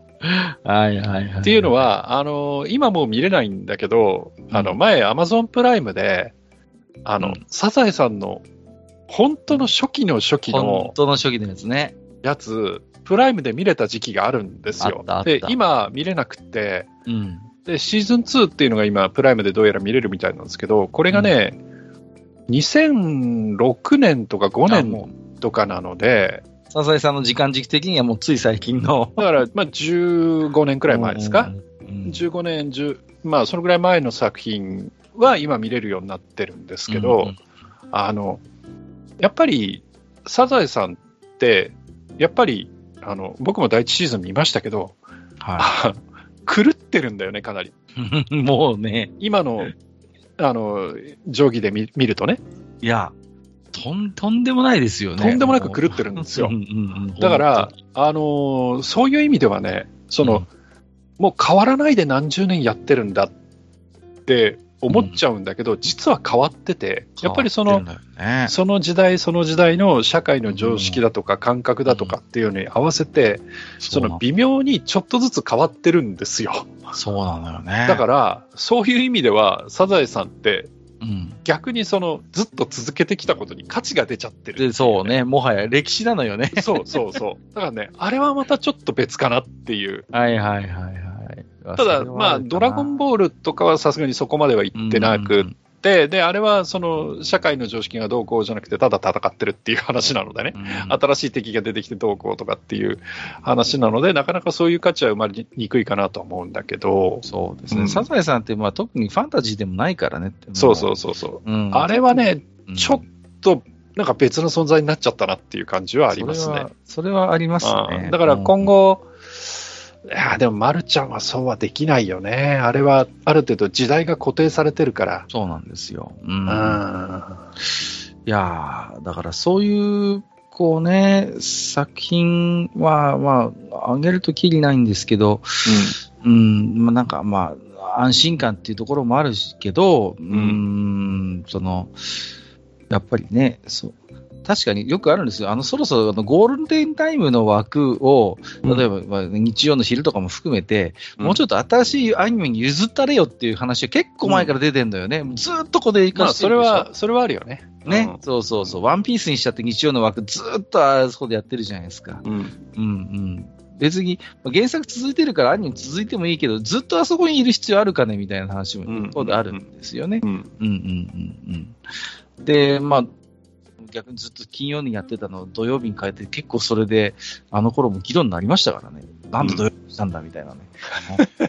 いいじゃんって、見れんだからってこと、個人的に思いましたけど、うん、あ、いろいろあります。まあ、まあ、ちょっとこれもまた、あのーはい、こういう、ね、会のご提案ということですね。ありがとうございます。はい、非常にありがたいです、こういうね。また、えー、ご意見いただければと思います。よろしくお願いします。はい、ありがとうございます。じゃあ、お次。はいえーっと、でっかいのもみたいの三世さんなんですけはい。どいあます。の、ちょっと、えー言っておきたいのが、あの、振り仮名ってところに、でっかいのってひらがなで書いて、その後にハートマーク入ってるんですね。ついてますね。はいはい。で、もみたいの三世と。どういうことなんねで、しょう。な、何のでっかいのなんですかね。はい。まあいいでしょう。まあまあまあまあ、そう深く考ええーっと、題名がですね、えーちなみに車乗るときの作法はまずアイドリングストップをオフにすることですってなってますね。はい。えーどうも、えーゴールデンウィークは3連休しかなかった上、ワクチン接種の副反応で2日熱にうなされ、残り1日はせっかくだから寝ていた方、寝ていた方、ね、でっかいのおみたいの賛成です。うんえーこの度は愚者級ヨは200回を華麗に通過されたことをお祝いいたします。ありがとうございます。えーフラッシュ黄金時代会が配信されてもう1ヶ月半ですか、えー5月8日に書いてますということで、い、ただいてますが、えー何か書こう書こうとは思ってましたが、なんだか忙しくて手が動きませんでした。えーいい加減動かないと次が配信されてきっかけを失いかねないので、ようやくゴーストライターに依頼を出しました。えー実のところ、にわかの場合はどういう方式で動画が配信されてるのかあまり気にしないたちでしたから、ね、恥ずかしながら自負とか、えー、岐阜？自負？とかと、えー区別がついていませんでした。えーなんせ腰をカクカクさせて股間からビームを打ってるやつがフラッシュだと思ってたくらいです。これ中華キャノンだな。えー先行者とかよく知りませんがって知ってんじゃねえかうんしてんのえーというわけで、特段語ることもなかったりします。ないのかよ。えー 夏見ステップとか雪のとかも知らないタイトルですね。知ってんじゃねん。はいえー RO、えーラグナルコオンラインで中華ボットが調量ばっこして、ラゲットがひどいのに何もしようとしないマンクルポに嫌気がさして、引退を考えていた頃に見たありがとうにはガチ泣きした覚えがあります。はいはいはい。えー、街にラグは死活問題なんじゃよ。えーファイアボールの向こう側にいるように見える敵にぶん殴られていつの間にか倒れていたなんてことも何だったことやらありましたね。えーちなみにティアで、えー搾取、あ、これ読んでいいのかな？うんあの、ね、えーうん読んでもいいか、今、今だったらね。えーティアで、えー搾取、独裁、反米国 というひどい名前のギルドにいました本当にひどい名前。前だよ。えーそういえば、ゼビウスとスプライトのコラボゲームなんてありましたね。あれもフラッシュか。うんうんえーというわけで、えー半年以上も放置していい加減腐りそうなゼビウス話を。えーゼビウスといえば以前 BGM の件でいろいろ書いた覚えもありますが、えー内容については本編でいろいろ語られていたので、ほ外堀を埋めてみようかと思います。えー今でこそ PC やらゲーム機でゼビウスを動かすことなど造作もないことですが、えー当時のマイコンでは高いハードルであり、うん、各社似たようなものを頑張って作ってお茶を濁していました。うんえーここでも時折名前が出ますが、タイニーゼビウスなんて有名ですよね。はいはい。えー個人的にはジャンプ関東の特集でアルフォスというタイトルを見たのが初めだったと思います。これ森田さんですだよね。森田さんのやつ。えーこれ森田将棋の人が作ってたんですそうね。そうそう、そうなんですよ。えー我が家の MZ ではアルフォスはできませんでしたが、あ出ませんでしたが、ワイヤーフレームのジェルダ、出た。うん。ジェルダというゲームを持ち主が買ってきて楽しませていただきました。2000かな？?2000 かうん2000ですね、えー破壊不能の空中敵やソルみたいな隠し地上物が出てくるのがあからさますぎて笑いますが、動きはスムーズでよく遊べました。うんうんえーある程度進むと鬼のような連射してくる地上物がいて、えー実際は抜けられるのかもしれませんが、当時の Y にはそこが最終地点でした。えー後に2が出て、これが驚きの疑似3のシューティングでした。でうんそして X1 で全てにピリオドが打たれるのでした。えー今見るとまだまだな出来ですが、当時垂涎の的でした。ねえうんこのあたりあこの頃あたりだと MZ なんてもうソフト自体があんまり出なかったからな。うんえー最後に、ウィキペディア読んでそうなので、もうご存知かと思いますが、本編中で地上のレーダー、ゾルバクを破壊すると難易度が下がるとおっしゃってましたが、実際は非固定の敵出現テーブルを巻き戻しているだけなので、せっかくやり過ごした嫌な敵をまた呼んでるということもあることを一言残しておきます。といただいてます。ありがとうございます。はい、うんありがとうございます。はいいっぱいあの、リンク先もね、ご紹介いただきまして、はい。はいえーっと、ちょっとね、ブログの方にもちょっと転載しておこうかなと思いますけれどもね。知らないふりしていっぱい知ってるっていう。うん。あの、この最後にね、でっかいのさん書かれてる、そのゼビウスの、敵のテーブルが変わるってうんうんいううん話なんですけど、これあの、はい。えー僕も最近知ったんですけど、そのアーケードアーカイブスで出てるゼビウスは、あのこだわりの設定かなんかで、あの画面の横っちょに、その今、敵のテーブル何番っていうのが 出るモードがあって、なんてマニアックなモードなのだ。あのまあ、それを見てあの、調整かけたりもできるみたいですね。どこでどの敵出るっていうのをね、ねうまくやると。うん、へえ、すげえな。なんか、あの、かなり、えーこだわってる、うん、移植がされてるようですね。なるほどね、そういうことなんですね。うん。いや、夏見ステップとかのね、話はちょっとね、まあ、あの、はしょっちゃったんですけど、はい、結構この頃、なんていうか、そういうちょっとこう、まあ怖いやつ、怖いやつがね、いろいろ仕掛けがあるみたいなフラッシュもやっぱり、あの頃のそのネットの雰囲気みたいなものも含めて、やっぱありましたので、うーん、まあそうですね、なんかこう、そういうのがいろいろこう、議論になる、話題を振りまくものがいっぱいあった。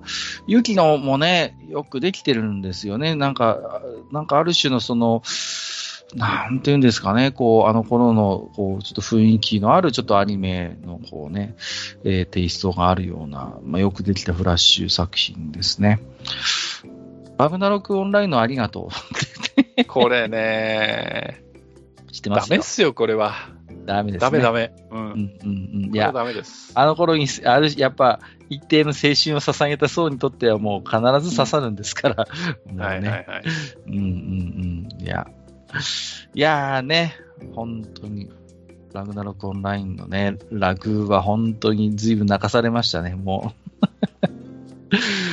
こうでもね。結局、ベータテストの時が一番楽しかったっていうね。あー、なるほどね。そう。本当に困ったもんです、あのいゲームはね。やいやいや、でも今でも続いてるからね。そうなんです。大したもんですよ。一応ねそうなんです。うんあの、たまにあの、ニコ生なんかでも、あの、うんうんなんかね、やってる人いますからね。そうなんですよ。うんんあれもそれこそサザエさんじゃないけど、なんかある種やっぱこう、長く続くことである種の価値がまた生まれているゲームなのかなという気がしますね。うんつい最近、何でしたっけ？ファイナルファンタジーの11が何十周年 ?20 周年でしたっけ？なんかこうね。ああ、そのぐらいになりますね、もうね。うん、で、ニュースになってましたよね。今でもなんかこう、結構接続数があるっていうことで、うんうん、だからそういうオンラインゲームの世界なんかも、やっぱりこうリアルの時間をやっぱそこで過ごしているプレイヤーがいるわけですから、そうなってくると、ある程度そういうなんか歴史の積み上げみたいなのがあると、やっぱりそこに価値が生まれてくるのかもしれません。ああいうオンラインゲームの世界においてもね。うんうんうん。その世界の中でのリアルの時間が別に過ぎてるわけじゃないんだけども、そこに接続しているプレイヤーは確実にそこでリアルの時間を過ごして何年も経つわけですからね。ずっと接続し続けると、してるとするならばね。うん。あとは、やっぱりその、そこまでのマシンスペックを要要求されませんから、軽くてね。うんうんうん。なんていうか、そういう意味で言うと、例えば今だったら多分ノート PC とかでも普通に、あ、全然できますよ。うんうん、できますよね。ううんん、そうそう。下手すりゃグラボ積んでなくてもなんとかなるみたいなレベルですから、ううんんうんうんまあそういう意味でのハードルの低さみたいなのもなんか人気が維持できているう部分なのかなという気もします。ただあれなんですよ、あの、結局、あの、ボットとか、そういう、はいはいはいあの、いわゆるマクロ系をもちろん禁止してるんですけど、はい。そのために、あの、一緒にインストールされる、あの、なんとかいう、あ、なんかありましたね。あるんですよ。うんうん、その、対策のね。対策のソフトがね、うんあの、なんか変に残っちゃったりとかするんで、ね、ああ、それがちょっとや嫌なんですよね。はいはいはいはい。なるほどね。ううんん。えっ、と、そうですね。あと、ゼビウス界隈の話もなんか昔、愚者級で話をしたような記憶もありますけれどもね。うんうんうん。そうそう、ジェルだね。ありましたね。うん。これ結構ヌルヌル動く印象がありましたよ、個人的には。よくできてはいはいはい。MZ2000、2200ですよね、やっぱり。そうですそうです 80B で動いたんだっけかなどうだったっけな動いたんじゃなかったかな、うん、確か、うん走ったと思いますよ。う。うんん。そうそうそうそう。なんかね、だから、こういう、うんなんていうんですかね、こう、こう考えると、この頃からなんかある種そういうファン、ファンメイドみたいな作品ってやっぱあったんだなと思いますよね。あとほら、あの、あたりの作ったスター・ウォーズがあったから。ら。そうね。あれの影響は大きいと思う。うん、うんうん、うん。そうですね。あれもすごいんだ。あワイヤーフレームのね。あ。アイアフレームの、そうそう。はい。なんかね、あなんかあれでやっぱ表現できる世界があるんだっていう、こう、発見ですよね。うん。ましてやアクションですからね。うウィザードリーみたいな、ああいうね、動きのないゲームとはまた違う驚きがありましたよ。うんはい、えー、ありがとうございます。うーと、お通に行きたいと思います。えー、初めてお便りしますということで、あ、初めて。ありがとうございます。加速職人と申します。カッカさん、事件です。事件です。姉さん、事件です事件な。のか。椎茸カレーが市民権を得ていることが判明しました。事件じゃねえよ、別に。市民権を得てるんだよ、もともと。えー北海道、えー内栄町にある道の駅で椎茸カレーのレトルトが発売されるそうです。お送りした北海道新聞の記事には、道の駅で人気の椎茸カレーとあります。うんうんこれは我々も椎茸カレーを認めざるを得ない状況ではないかと思います。私もこれまでに懐疑的だった椎茸カレーへの認識を改め、次回のカレー作りでは椎茸を投入させていただきます。その前にこのレトルト椎茸カレーを食べてみますね。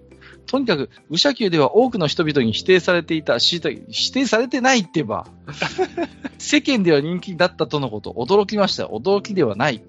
えー6年以上のサイレントリスナーに声を出させるほどの衝撃記事でした。待ってよ、ちょっと。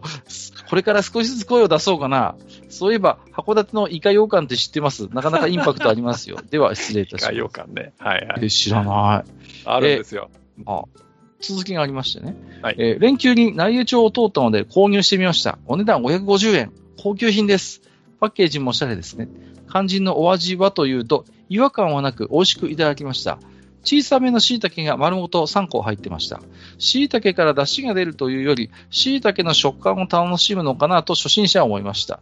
でも、レトルトカレーに550円は、カッカ様ブルジョワだから気にしないかもしれませんが、庶民にはそれなりの覚悟が必要なお値段ですね。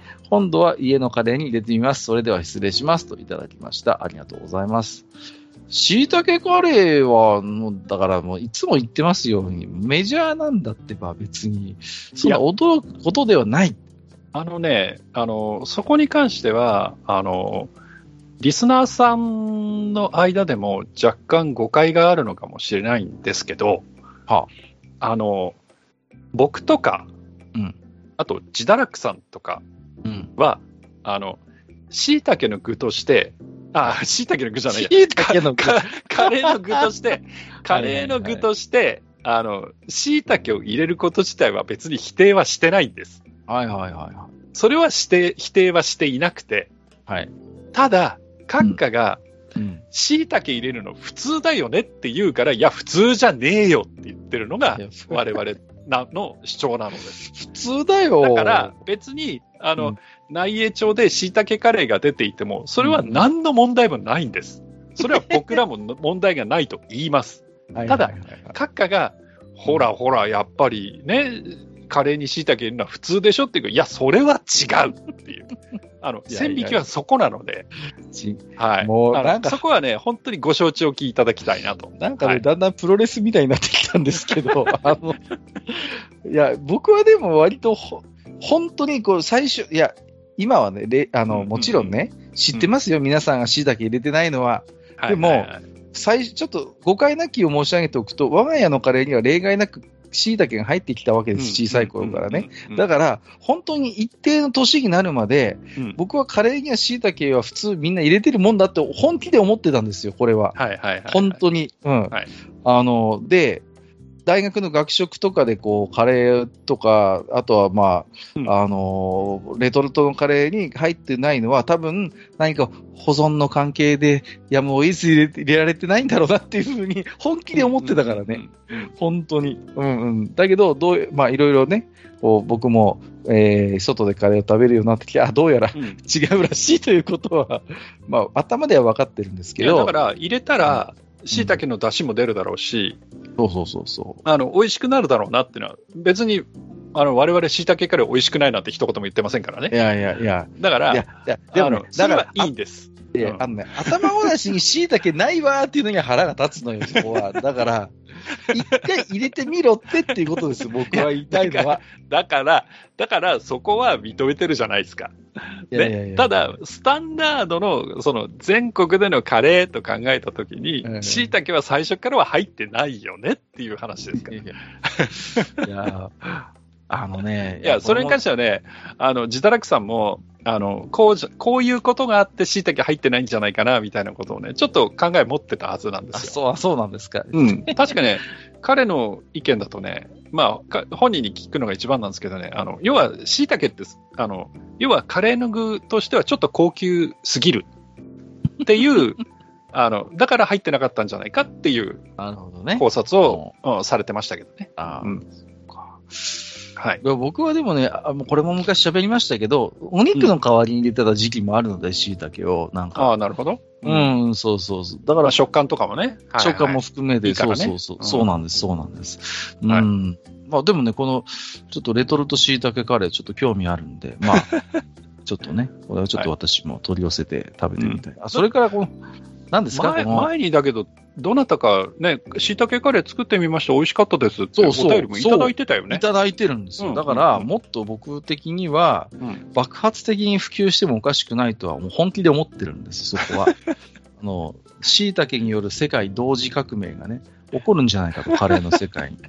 と、多分そのうちできる。いやいや、ないわって言うなよ。あのそのうち多分椎茸カレー専門店とか本当にできると思ってます、そこは。本当に。本気で。うんまあね、スープカレーとかだったら入ってても不思議はないけどねい。やいやいや、うん普通のカレーに入っても美味しいんだって。もうはいはい。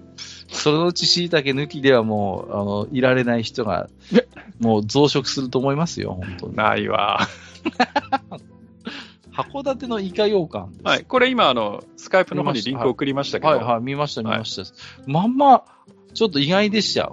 そう本当にイカの姿をしてるの、ね。本当にイカなんです、これ。ええすこれ、これ。あの、函館方面では結構有名だと思いますよ。そうなんですか。うん。作るの知ってましたけど。非常に非常に手間がかかり、2日間かけて仕上げるため、お店にとって非常にコストパフォーマンスの悪い商品となっております。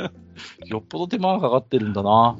うんええすごいですねね。、1杯1200円税込みとなっております。ではい。はい。ありがとうございます。ちなみにネットでも注文できますので、あの、あそうです気になる方は函館イカ羊羹で検索していただければいいかなと、あはい、思います。あの、本当に形はイカですので、いや、びっくりしました。あの、見て、ね、あの、悪魔って言っちゃうような、あの、西洋かぶれの方はちょっとやめた方がいいかなと思いますけど。いやはい結構リアルですよね。目の、目のあたりとか結構さ、すげえなと思って見てますけど。うんえーあとは、あ、の、ね、画像検索していただくと出てくるので、よく見えるかと思いますんで。はい、ぜひぜひ、ちょっとインパクトありますね。さあ、じゃあ最後の置き手紙行きましょうかね。はいありがとうございます。はい、じゃあ、私からご紹介します。えーっと、ヨッシーさんですかね。はいヨッシー B1 さんってなってますね。。はい。えーっと、タイトルは特になしと。はい。えーいつも楽しく聞かせてもらってます。ゴールデンウィークに北海道を旅してきましたよ。あ、そうですか。えーで、以前、マスター氏がおすすめされてました、コープ浜中のソフトクリーム食べてきました。お来られたんですね、えー確かにマスターの言っておられたように、一般のソフトクリームよりも濃厚でとても美味しかったですね。えーそれから浜中町を意味もなくただ散歩してましたら、えーなぜか街の至るところにルパン三世がいるのですよ、えー気になって調べてみるとどうやらここはあのモンキーパンチ先生のふるさとだったんですね、えーでさらに調べてみるとここから約15キロぐらい離れた場所にルパンミュージアムという施設があるようで、えーしかも無入入場無料ということなので行ってみることにしました、えー正直あまり期待していなかったのですがこれがとても良かったんですよ。えーモンキーパンチ先生のイラスト集や実際にアニメに登場したアイテムの模型や、えー先生が愛用していたモデルガンの悪さ P38 やスミス &OS3M19 や、うん。えーその他の作業道具など、えーたくさん展示されてましたね、えーしかも帰りに入場記念として無料で限定缶バッジまでいただきました。すごいな。えー本当とても良かったですわ、えー関西ではなぜか昔、えー日曜のお昼にルパン三世の再放送を永遠と放送されていたこともあって、えールパンには愛着ある人多いんですよね、えーうん。たまたま愚者級聞いてなかったらおそらくここには一生たどり着いていなかっただろうな、えー他にも何かいいところありましたら教えてください、えー夏の連休は岩手県を調査する予定です。ではまたといただいております、はい。えー、ともう一つ読んじゃいましょうか。そうですね。ついでに行きましょう。えー同じく、よし B1 さんからです、えーすいません、余談ですが言い忘れてました。えー旅の途中にあの、ホリエモンロケットで有名な大気町の宇宙センターというところに立ち寄ったんですがね、えーそこでスタッフの方とホリエモンロケットの裏ば裏話やその他の研究など、ネホリン、パホリン聞いてて、うんふと思ったのですが、なんか声と喋り方がマスターにしに似てるなと思ったって。いや、僕じゃないです。はい、ありがとうございます。マスターだったんじゃないですか？別にあの、ね、あの、あそこの、IST のきあの関係者じゃないので、僕が。はい。ボボランティアでなんかやってんじゃないですか？やってません、やってません。はい本当ですか？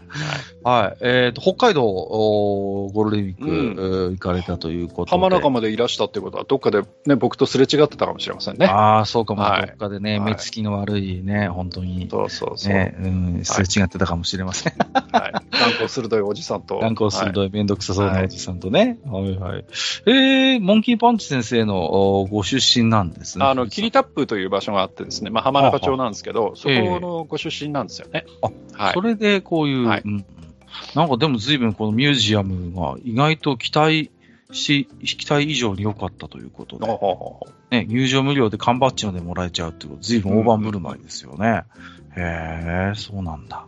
うん。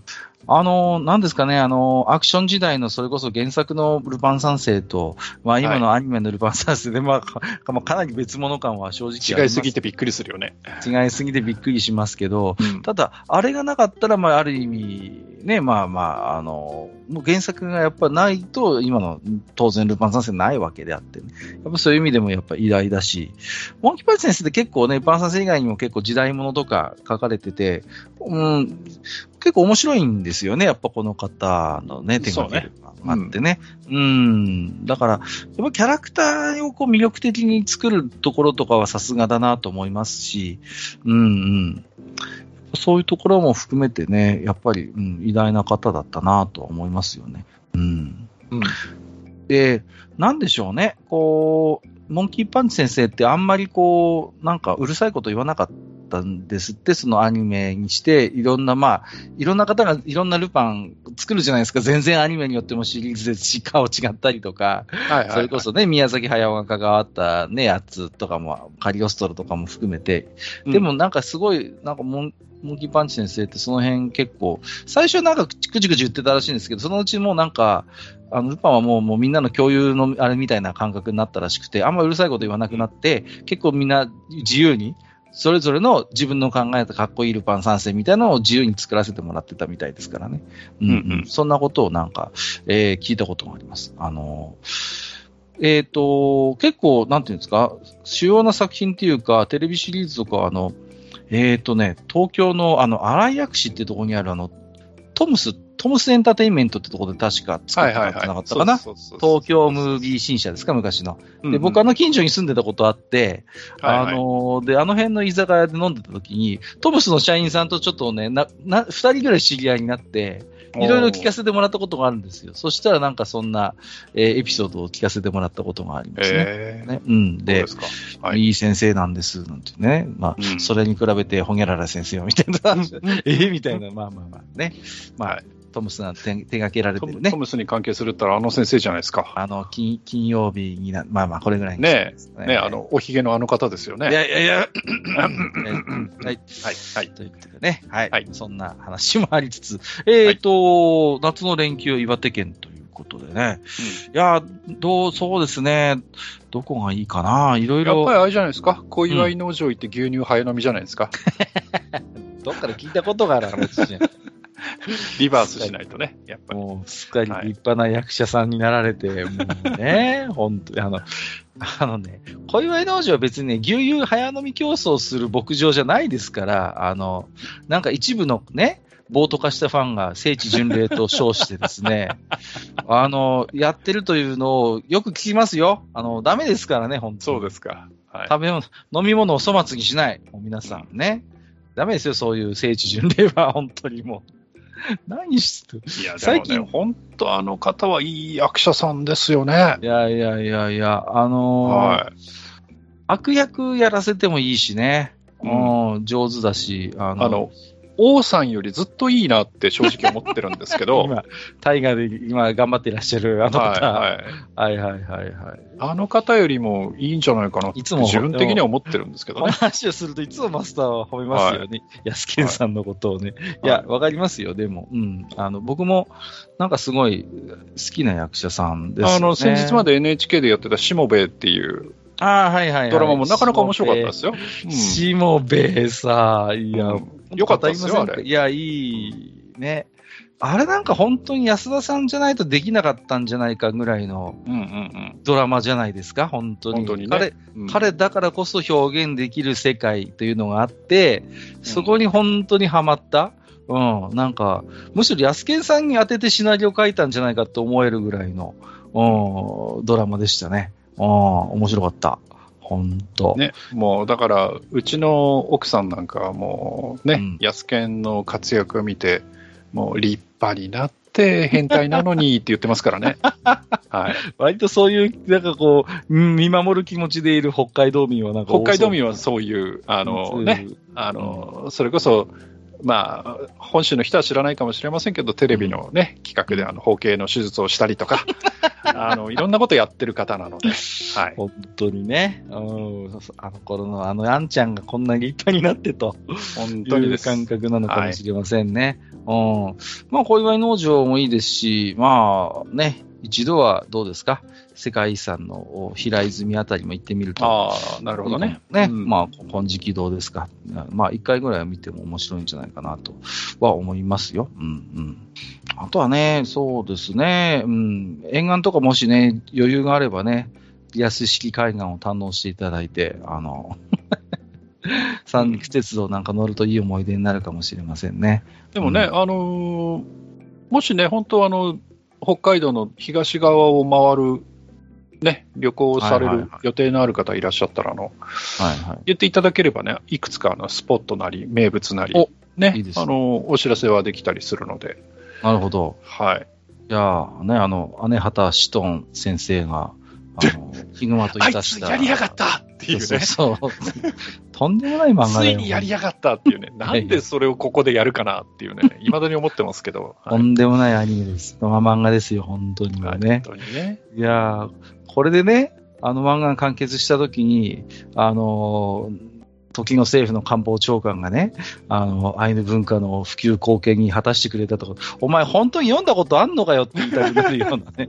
変態ばっかりじゃねえかっていうねそ。うそう。そんな手放しで褒めるような漫画では決してねえぞっていう、本当に、言いたくなるんですけれども。ひどい話です。はい。本当にね。はい、褒め言葉です。えー、ありがとうございます。まあ、えー、ということで、すみません。えーと、今日はですね、えーと、ホームページから、あるいはメールでいただいた置き手紙ご紹介させていただきまして、えーと、次回やる予定のテーマ置き手紙、ちゃんとあのいただいております。すみません。ちょっと今日はい紹介してませんけど、これは必ず次回紹介させていただきますので、えーよろしくお願いいたします。えーはいということで、この間たくさんね、置き手紙いただきましてありがとうございました。以上、お便り紹介のコーナーでした。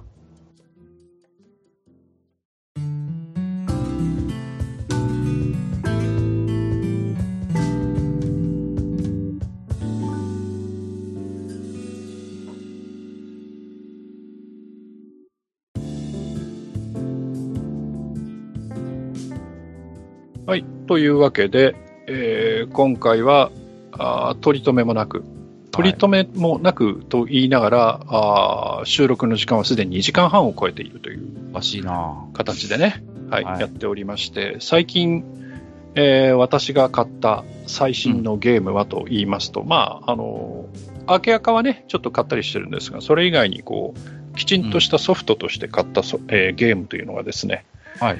えー、任天堂の、えーディスクシステムの F1 レースと、うんうんうん、それから同じくディスクシステムのプロプロフェッショナル麻雀悟空ですということをですね、えーご報告して今日は締めたいなと思います。はい。いおかしいでしょ、本当にもうや、さ。おかしくないよ、別に。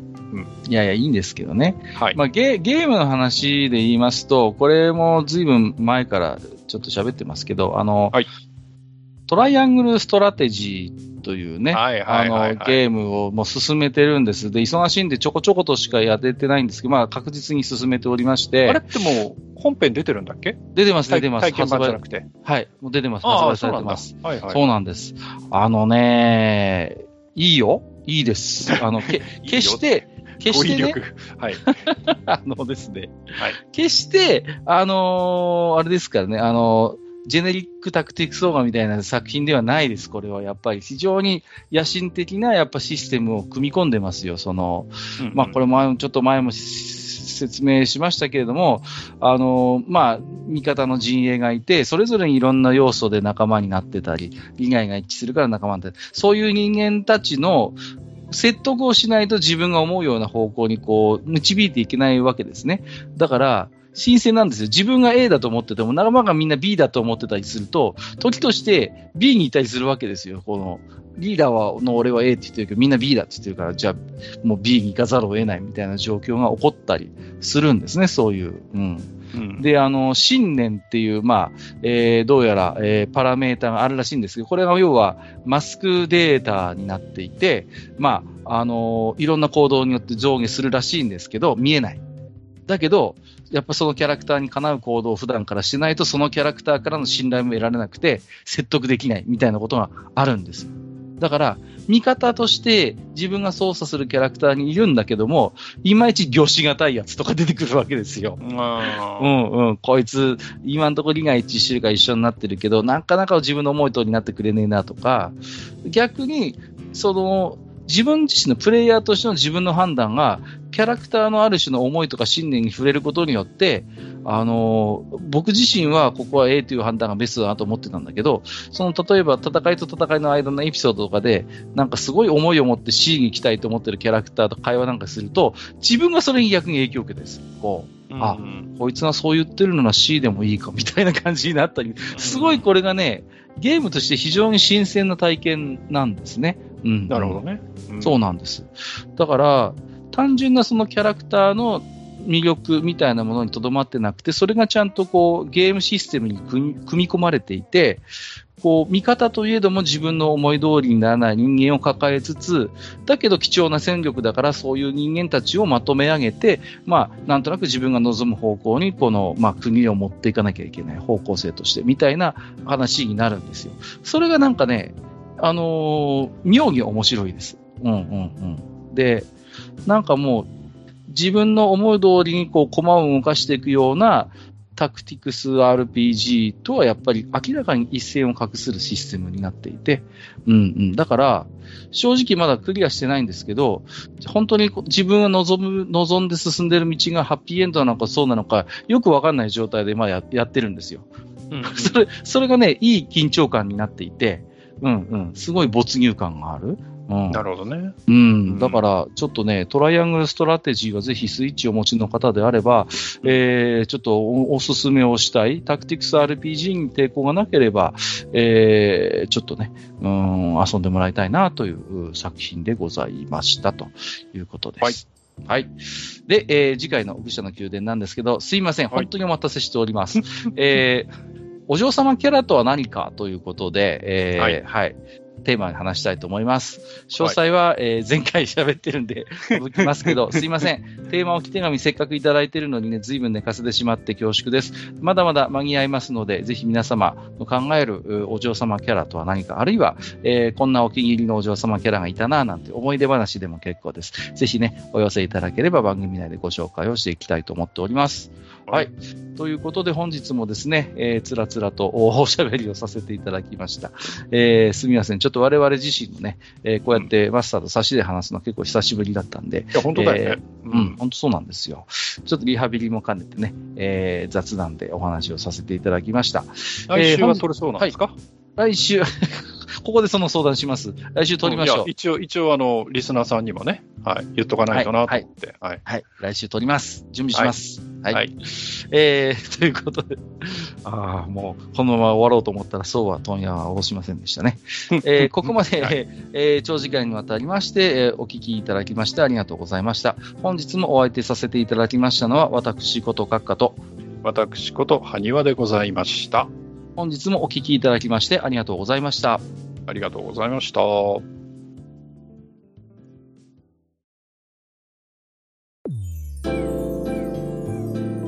北国にひっそりと佇むバー、愚者の宮殿。